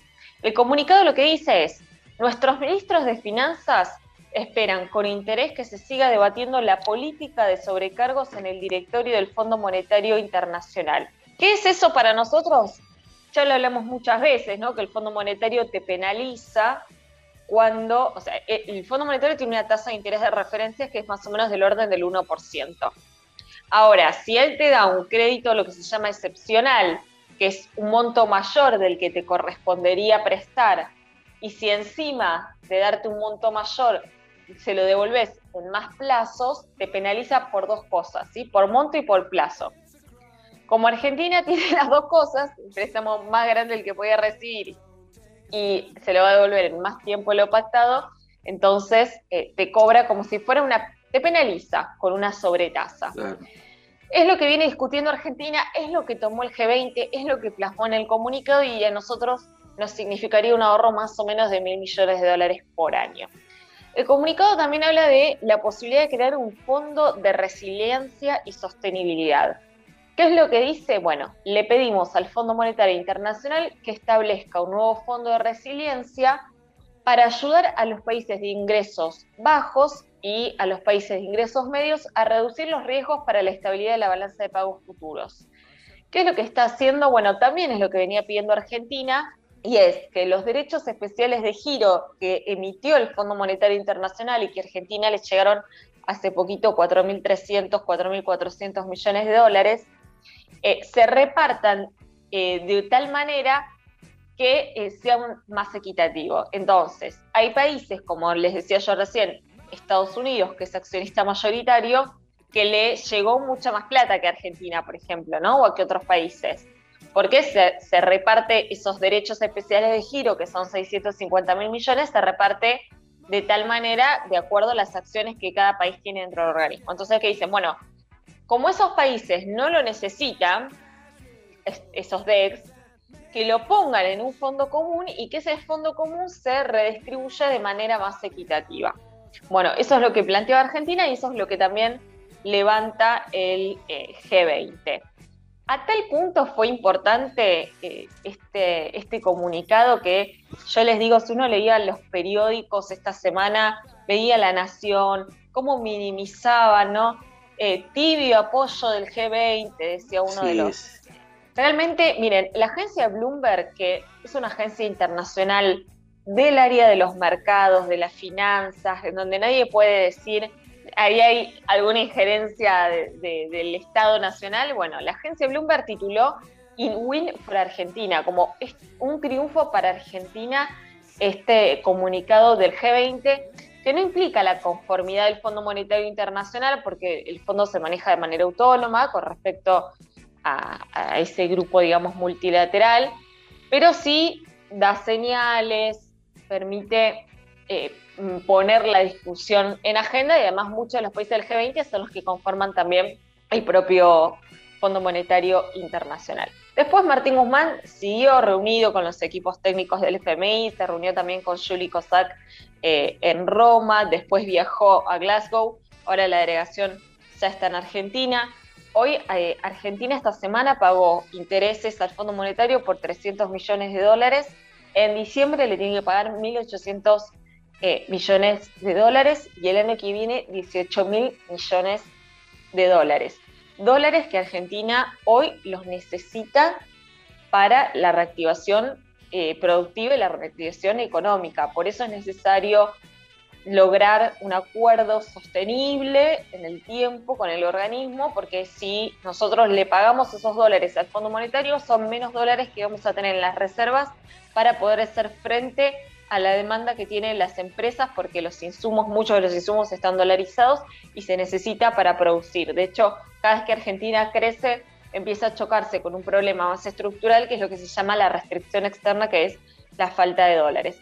Por eso el mercado también le está reclamando a Argentina que llegue a un acuerdo lo antes posible y hoy lo que vemos es que hay dólares no legales, pero no regulados, como son el dólar cable no regulado, que tocó los 214, los 217 pesos. ¿no? Eso tiene también que ver un poco con una expectativa del mercado negativa en cuanto a las elecciones, en cuanto al congelamiento de precios y también a la falta de cierre con el Fondo Monetario Internacional, que yo siempre que hablo, y ya para finalizar, me gusta poner una discusión en el marco de todo esto, que es la de los plazos.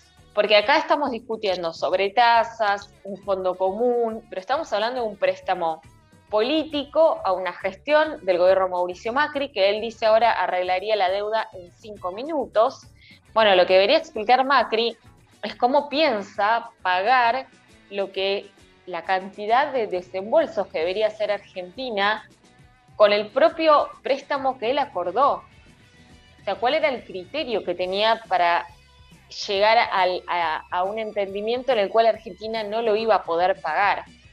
Lo que él creía seguramente, si seguía en el puesto, es que probablemente iba eh, a hacer las políticas eh, que demanda Estados Unidos y el Fondo Monetario, ajuste fiscal o reducir eh, o tener superávit fiscal a través del ajuste, devaluación, desregularización, flexibilización, y que entonces, bueno, le iban a estirar los plazos sin problemas porque iba a aplicar ese modelo económico. Probablemente esa era la, opinión que tenía el gobierno de, Mauricio Macri, que por cierto, todo lo que dijo Macri en esa entrevista con Juana Viale, lo dice con una eh, La liviandad. ¿no? impunidad, lo No, hice con una impunidad. Porque eso es tener impunidad de poder decir cualquier cosa, todas mentiras, porque todo lo que dijo económico era todo mentira, y sabiendo que del otro lado, una pared, nadie te va a responder, nadie te va a retucar, nadie te va a decir nada, y por eso va a esos programas.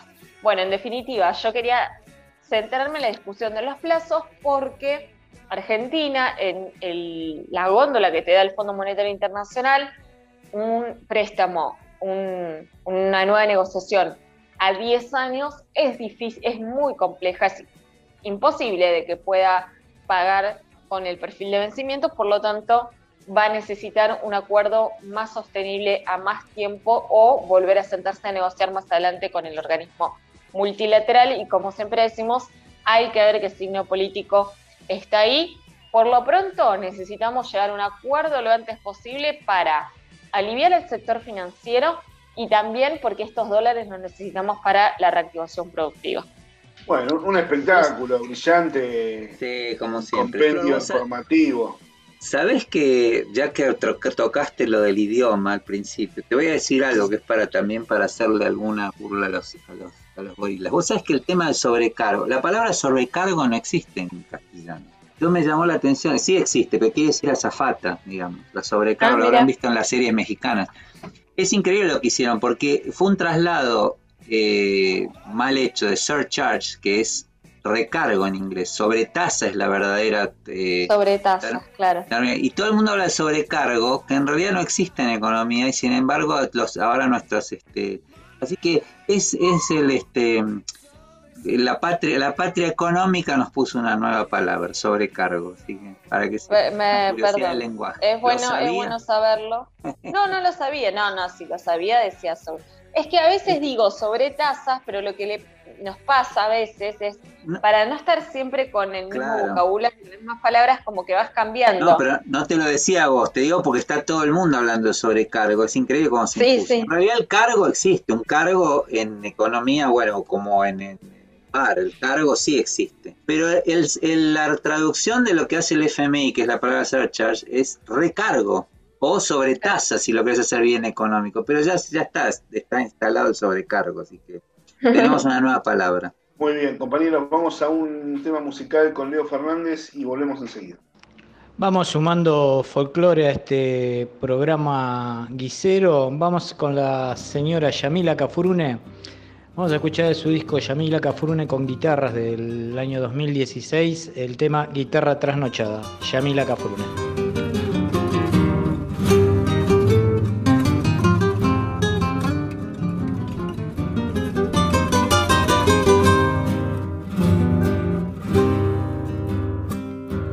Noche me está envolviendo con su lunita color de plata. De lejos me trae el río un rumor suave de agüita clara.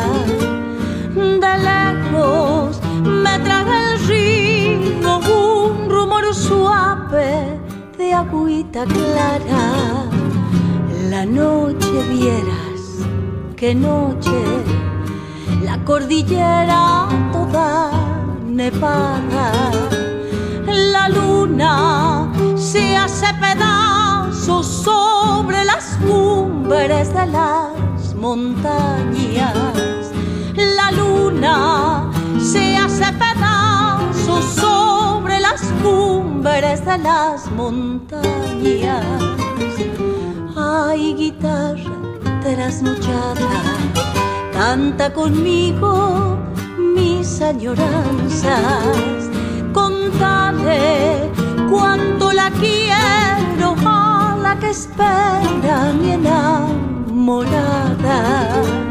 Contale cuánto la quiero a la que espera mi enamorada.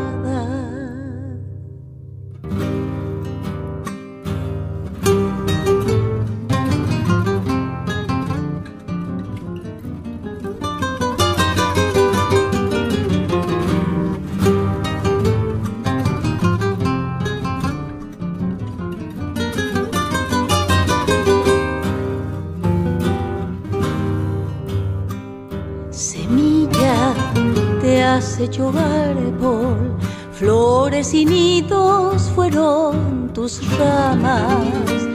El tiempo quiso traerte hasta mis manos, hecha guitarra. El tiempo quiso traerte hasta mis manos, hecha guitarra. Amiga, mi leal amiga, que con mi alma lloras o cantas. La noche se está volviendo puro recuerdo, pura nostalgia. La noche se está volviendo puro recuerdo, pura nostalgia. Ay, guitarra trasnochada, canta conmigo mis añoranzas. Contale cuánto la quiero a la que espera mi enamorada. Contale cuánto la quiero a la que espera mi enamorada. Patria.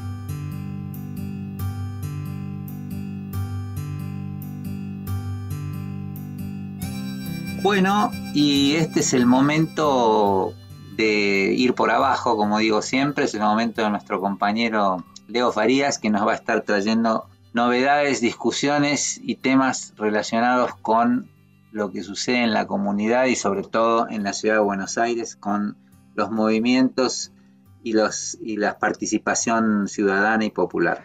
Muchas gracias, Roby. Bueno, retomamos, como dijimos al principio del programa, eh, el tema de la audiencia pública de Costanera Sur, eh, de lo que es el ex predio de Boca Juniors, en donde el gobierno de la ciudad autorizó por ley, por una ley que fue aprobada en primera lectura, a el grupo IRSA a construir un barrio de lujo suntuoso, eh, de torres de hasta 140 metros de altura, una mega, un mega barrio, digamos, con, con todos los lujos posibles que obviamente eh, no, no, tiene acceso a la mayoría de, las, de, los ciudadanos y de los habitantes de nuestra ciudad y de nuestros barrios. Eh, bueno, obviamente yo quería traer hoy los alegatos que distintos ciudadanos y ciudadanas y también representantes de distintas organizaciones ambientales, sociales, culturales, políticas de la ciudad se están acercando día a día y dejan su testimonio eh, eh, contundentes todos, como decíamos, algunos enfocados de lo cultural, otros eh, argumentados desde lo ambiental y ecológico, otros ponen el foco más en el urbanismo, otros fundamentan desde la historia y, tal vez desde los derechos de los ciudadanos, y todos, absolutamente todos, con contundencia absoluta para ser tenidos en cuenta, por lo menos. ¿Eh? Eh, vamos a empezar ahora por el testimonio que hoy estuvo Daniel Tonietti, el periodista Daniel Tonietti, quien fue lapidario, ¿eh? lapidario con el gobierno de la ciudad de Buenos Aires, les intimó a los legisladores a que se hagan cargo, que se hagan cargo ellos porque ellos son los que votan, lo que votan estas aberraciones, en este caso esta audiencia pública tiene que ver con el proyecto de privatización de Costanera Sur, pero también él se refería a lo que fue Costa Salguero, la audiencia pública por Costa Salguero en Costanera Norte, que también eh, va en idéntico proceso. Vamos a escuchar a Daniel Tonietti y volvemos. Como integrantes del Consejo Deliberante de la Ciudad de Buenos Aires eh, estén a, la altura del momento histórico en el cual se está viviendo. Eh, Sé que tengo cinco minutos, así que voy a ir al punto central luego de muchas este, explicaciones y participaciones técnicas. Eh, yo voy a ir a la cuestión más bien eh, política, que tiene que ver con A, el modelo de ciudad que eh, representa la aprobación de este proyecto, un modelo de ciudad cada vez más excluyente, cada vez más desigual, teniendo en cuenta que la ciudad de Buenos Aires se ha transformado no en la ciudad más rica de la Argentina, sino en la ciudad más pobre de la Argentina, en la ciudad más desigual de la Argentina, quise decir. Eh, la desigualdad es eh, alarmante en la ciudad de, Buenos Aires y este proyecto que es de viviendas suntuosas, ni siquiera vivienda lujosa, vivienda suntuosa, vendría a profundizar ese nivel de desigualdad. Y la otra cuestión es la cuestión de la representación política. Yo creo que el Consejo Deliberante que ustedes integran es una de las peores instituciones de la Argentina, de los peores que funcionan. De hecho, eh, ustedes, la mayoría de ustedes son desconocidos para gran parte de los ciudadanos a los cuales supuestamente representan. Estoy seguro eh, que por caso a usted, Daniel del Sol, que lo tuve que googlear, no lo conocía, a pesar de que ocupa una, eh, una comisión tan estratégica para el desarrollo de la Argentina, Creo que lo pongo en una esquina de la ciudad de Buenos Aires y no lo reconoce absolutamente nadie. Es una de las instituciones más opacas ¿eh? que tiene la Argentina. Creo que si tengo que elegir dos instituciones que funcionan entre mal y horrible, estaría el, eh, estaría el Consejo Deliberante que ustedes integran y el Consejo de la Magistratura, un nivel de opacidad que es absolutamente eh, intolerante. Y en este caso lo vemos claramente, que es el tema a quién representan, que un poco eh, eh, en, los anteriores eh, testimonios estaba claro. El sistema liberal republicano les asigna a ustedes que son la Cámara de Representantes, o sea, los ciudadanos de la ciudad de Buenos Aires están representando por ustedes, que, insisto, a la mayoría de ustedes no los conoce absolutamente nadie. Los ponemos en una esquina céntrica y nadie asume de que ustedes están representando los derechos de los ciudadanos de la ciudad de Buenos Aires, en la mayoría de los casos. Seguramente habrá alguna que otra excepción. Pero es un tema profundo, no es un tema excepcional, a eso quiero decir. ¿Y a quiénes representan? En una situación tan dramática como se vive hoy eh, en la Argentina en general y en la pandemia, con respecto al tema por caso del espacio público. No sé si ustedes van a las plazas, no sé si ustedes van a los parques, pero hoy los parques y las plazas están ocupados por niños y niñas que juegan al fútbol, que hacen karate, adultos mayores que hacen clases de baile, la reocupación del espacio público después de eh, un, momento de enorme crisis. Y en algunos casos, y, en este, y esto quiero ser bastante claro, en algún, esta crisis es profunda porque alcanza los dos eh, si se quiere, este, lados del río Bravo y de la representación, claramente, eh, porque gran parte de las ventas de tierras públicas se hizo con el voto de integrantes y legisladores del Frente de Todos a lo largo de la historia. En este caso, eh, no se necesita porque es una doble lectura con mayoría eh, simple. En el caso histórico de otras tierras públicas que se fueron enajenadas, se hicieron también con la complicidad de concejales y concejalas del Frente de Todos. Esto para entender la profundidad de la crisis de representación eh, a la cual estamos. Yo creo que estamos ante un, hecho histórico eh, y creo que ustedes van a quedar en la historia. No me quepa ninguna duda que van a quedar en la historia. Estamos ante un, hecho histórico. Eh, los legisladores, los concejales que participen van a quedar en la historia. El tema es que ustedes van a elegir cuál va a ser su lugar en la historia. Bueno, contundente Daniel Tonietti con el modelo de ciudad, que lleva adelante el gobierno, el jefe de gobierno, eh, cada vez más desigual, eh, la pone la ciudad como la más desigual de la Argentina, pone la legislatura de la ciudad de Buenos Aires como la peor institución del país, eh, en palabras de Tonietti. Y la verdad que, bueno, y a los legisladores también le da con un caño para que tengan, ya pudieron escuchar. Vamos a seguir con, con, no, con Mónica, Mónica Silva, que es una vecina de la ciudad, que habla un poco más desde, desde su mirada eh, y, describe un poco eh, la sorpresa que tiene ella cuando, cuando ve que hace muy poquito, en agosto de este mes, cuando se entera de este proyecto.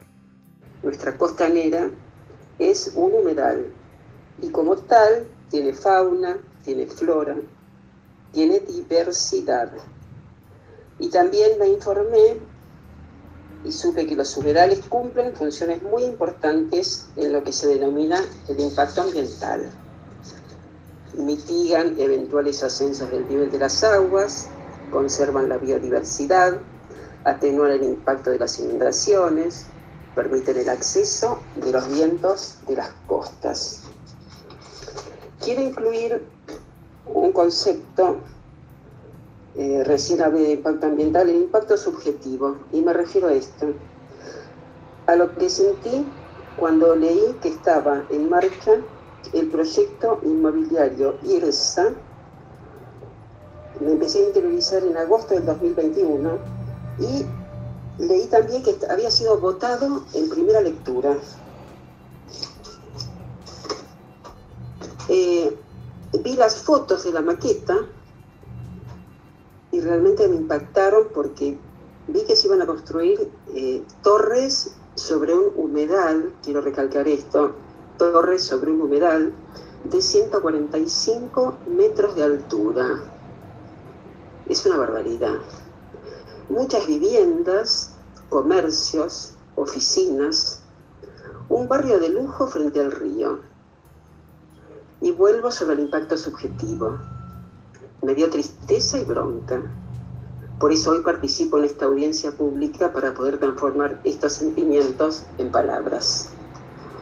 Estos grandes proyectos inmobiliarios son además para unos pocos privilegiados que pueden acceder a estos barrios. Prefiero una costanera pública para todos, para todas las clases sociales, y subrayo de costanera pública. Una costanera privada es para muy pocos. Fíjense qué término interesante ¿no? que plantea acá la, vecina. Impacto subjetivo, ¿no? lo que sintió ella cuando se enteró de este proyecto, tristeza y bronca. ¿eh? Tristeza y bronca, que son dos sentimientos que eh, todo el tiempo atraviesan los testimonios. Vamos ahora a escuchar a, una joven estudiante de medicina que aborda el tema desde el lugar eh, ambiental y el recalentamiento global. Antes que yo fueran expositores que la verdad una calidad muy, muy, muy buena. Bueno, quiero empezar expresando mi absoluto repudio al proyecto de ISA. La zona que estamos discutiendo hoy es una zona de humedales. Estos ecosistemas brindan varios beneficios, muchos ya mencionados por otros expositores, pero entre ellos quiero destacar que contribuyen a la biodiversidad, disminuyen el riesgo de inundaciones y sobre todo ayudan a mantener una temperatura templada. En el mes de octubre registramos picos de temperatura récord en capital. En el centro geográfico de la ciudad se registraron temperaturas de más de 36 grados. Mientras tanto, en las zonas costeras de la ciudad, por su cercanía a los cuerpos de agua, registraron temperaturas mucho más templadas. Vivimos en un planeta cursando un proceso de calentamiento. Esa es nuestra realidad. ¿Qué va a suceder cuando eliminemos cada uno de los espacios que permitan mitigar estas variaciones de temperatura? Como estudiante de medicina soy muy consciente de los peligros que presentan las olas de calor a nuestra población de adultos mayores, y otros sectores vulnerables. Francamente, la falta de cuidado que le tienen a la vida de sus ciudadanos me aterra. Estoy harta de ver cómo se atropellan los derechos de los ciudadanos para beneficiar al sector más rico y privilegiado de la población. Los porteños nos merecemos una ciudad en donde el calor no amenace nuestra salud. Nos merecemos una ciudad donde el acceso al río no dependa de tu posibilidad económica. Nos merecemos un gran parque público que preserve la biodiversidad del ecosistema y la calidad de vida de todos. La verdad que lo de Costa Norte, lo de Costa Salguero, eh, tuvo el doble de participación ciudadana, eh, más de 6.000 personas, perdón, más de 7.000 personas inscritas. Así que bueno, eh, esto habilitó a que la legislatura esté obligada a tratar un proyecto alternativo, solo a tratarlo. Pero bueno, veremos cómo continúa. Es una pelea muy difícil, muy dura contra las grandes corporaciones y contra un poder político de la ciudad y de la legislatura que sigue teniendo la hegemonía numérica, la hegemonía numérica para poder llevar a cabo eh, sus objetivos que no son los que representan los intereses de la mayoría. Eh, bueno, esto fue todo hasta hoy. Seguiremos con este tema seguramente el próximo miércoles para darle un cierre y eh, sacar las conclusiones finales. Muchas gracias compañeros. Eh, por el, tiempo y prestar atención. Vamos ahora a un tema con Leo Fernández y ya volvemos. Viajamos un poquito en el tiempo, nos vamos a principios de la década del 80, eh, la primavera democrática argentina, como se la llamó, y vamos a escuchar a uno de los artistas de la trova rosarina, esta, esta invasión rosarina que, que estuvo en Buenos Aires Vamos a escuchar al señor Baglietto, que en este preciso, que esto creo que es el segundo disco de Baglietto, La banda estaba integrada, bueno, por toda esa, esa cantidad de artistas que, que vino en la, en la banda Baglietto, ¿no? Como, y bueno, y compositores también, ¿no? Como Rubén Golding, eh, Fito Páez, Abonicio, ¿quién más estaba? Fabián Gallardo, no, Fabián Gallardo no sé si estaba en la banda, bueno, Silvina Garré, toda una serie de, artistas muy grosos que, bueno, cada cual después llegó, eh, llevó su carrera adelante eh, por solista. Vamos a escuchar de ese disco un tema que creo que es de Fito Páez, de- del segundo disco de Baglietto, Un loco en la calecita.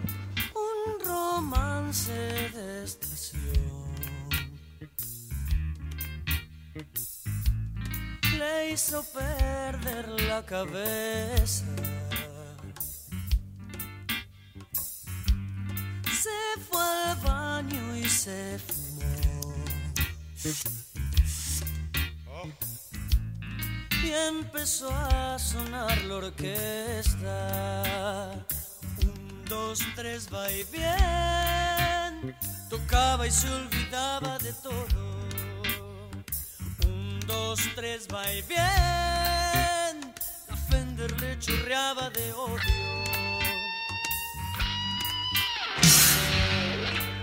Él quería conocer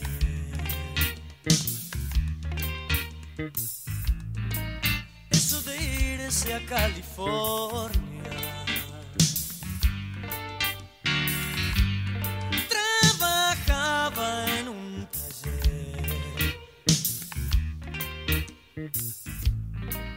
De mecánica en la boca. Él se apresuró y se arrancó de a uno los dientes y se salvó por ser de clase 57.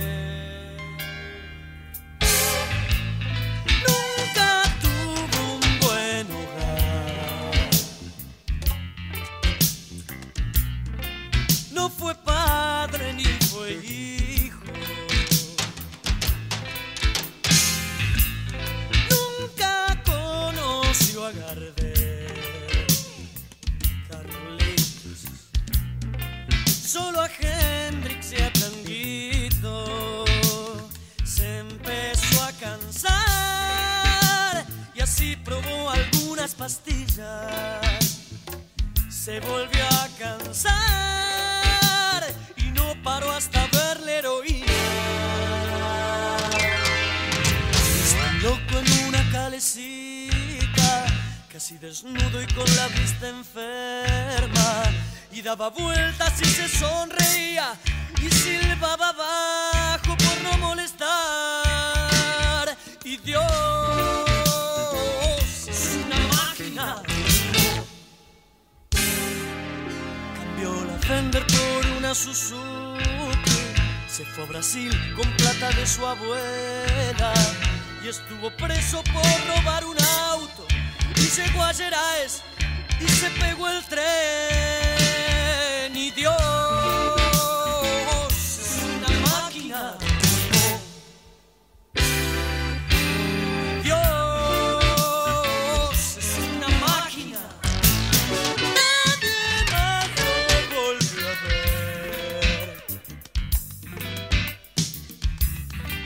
Se sospecha que anda suelto. Disfrazado uy, de paisano. O gendarme en algún puerto. Un, dos, tres, va y bien. Tocaba y se olvidaba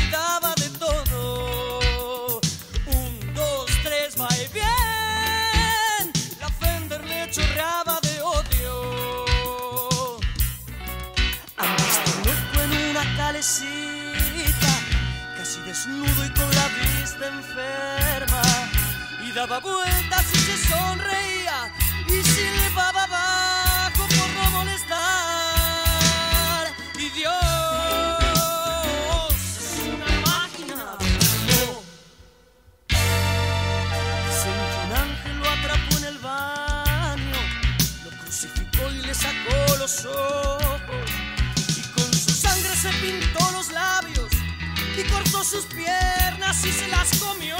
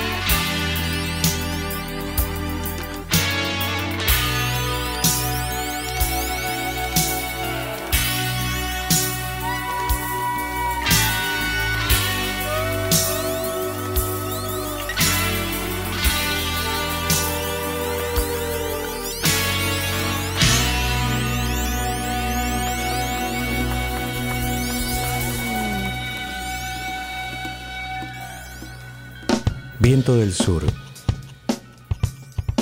La radio del Patria.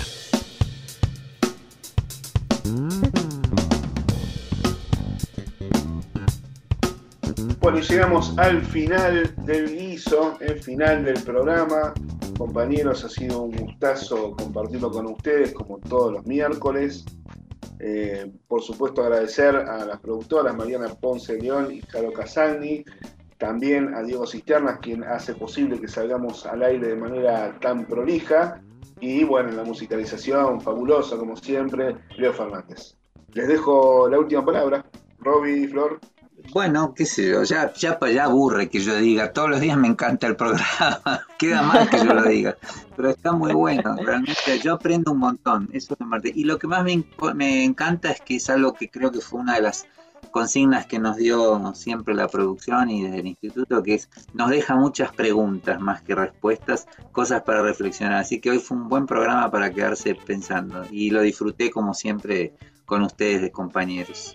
Bueno, gracias, gracias Roby. Comparto, comparto las palabras y quiero eh, decirles que, bueno, por lo menos aprendimos todos y todas y nos quedamos y nos llevamos el concepto de qué es el hidrógeno verde y por qué es importante esta inversión que, es la más importante en todo un siglo en la Argentina. No es un dato menor, lo tenemos que remarcar. Gracias eh, por acompañarnos a todos y a todas todos los miércoles en este programa que tratamos de poner lo mejor posible, de llevarles información, de divertirnos también. Les contamos que nosotros nos divertimos mucho haciendo el guiso, ¿no? no, no la verdad es que la, la, pasamos bien, nos divertimos mucho. Así que eh, esperemos que ustedes también del otro lado lo puedan disfrutar. Yo no puedo, Flores, de evitar ser así vintage y viejito y ya sueño con un yacimientos hidrogeníferos fiscales. Tiene que haber ya una... Pero con, lo, con el IPF, el logo verde. Claro, IHF, IHF. Una, una nueva oportunidad, tal vez, para, para, para avanzar, ¿no? Para ir, para, sí, siempre sí. hay oportunidades, siempre hay oportunidades. Eh, el tema está en aprovecharlas y saber verlas. Y bueno, esperemos que este sea el caso, el caso nuestro. Bueno, eh, que tengan eh, muy buena semana, mejor fin de semana y nos vemos el próximo miércoles. Los dejamos con Pedagogías Desobedientes, no se lo pierdan, con Alberto Sileone y Susana Reyes. Un abrazo grande a todos. Chao. Nos vamos despidiendo de este guiso eh, a lo grande, a lo grande, con un, una banda y un tema nada impresionante como es Pink Floyd por un lado. Vamos a escucharlo haciendo su tema confortablemente adormecido, uno de los, a mi gusto, de los que más me gusta de, de Pink Floyd. Pero acá con el bonus track que es una versión en vivo hecha junto al señor, al prócer David Bowie y al señor Eddie Vedder, cantante de la banda Pearl Jam. Entonces cerramos este guiso con Confortablemente Adormecido, eh, versión de Pink Floyd, David Bowie y Eddie Vedder. Será hasta el miércoles que viene. Just the basic facts.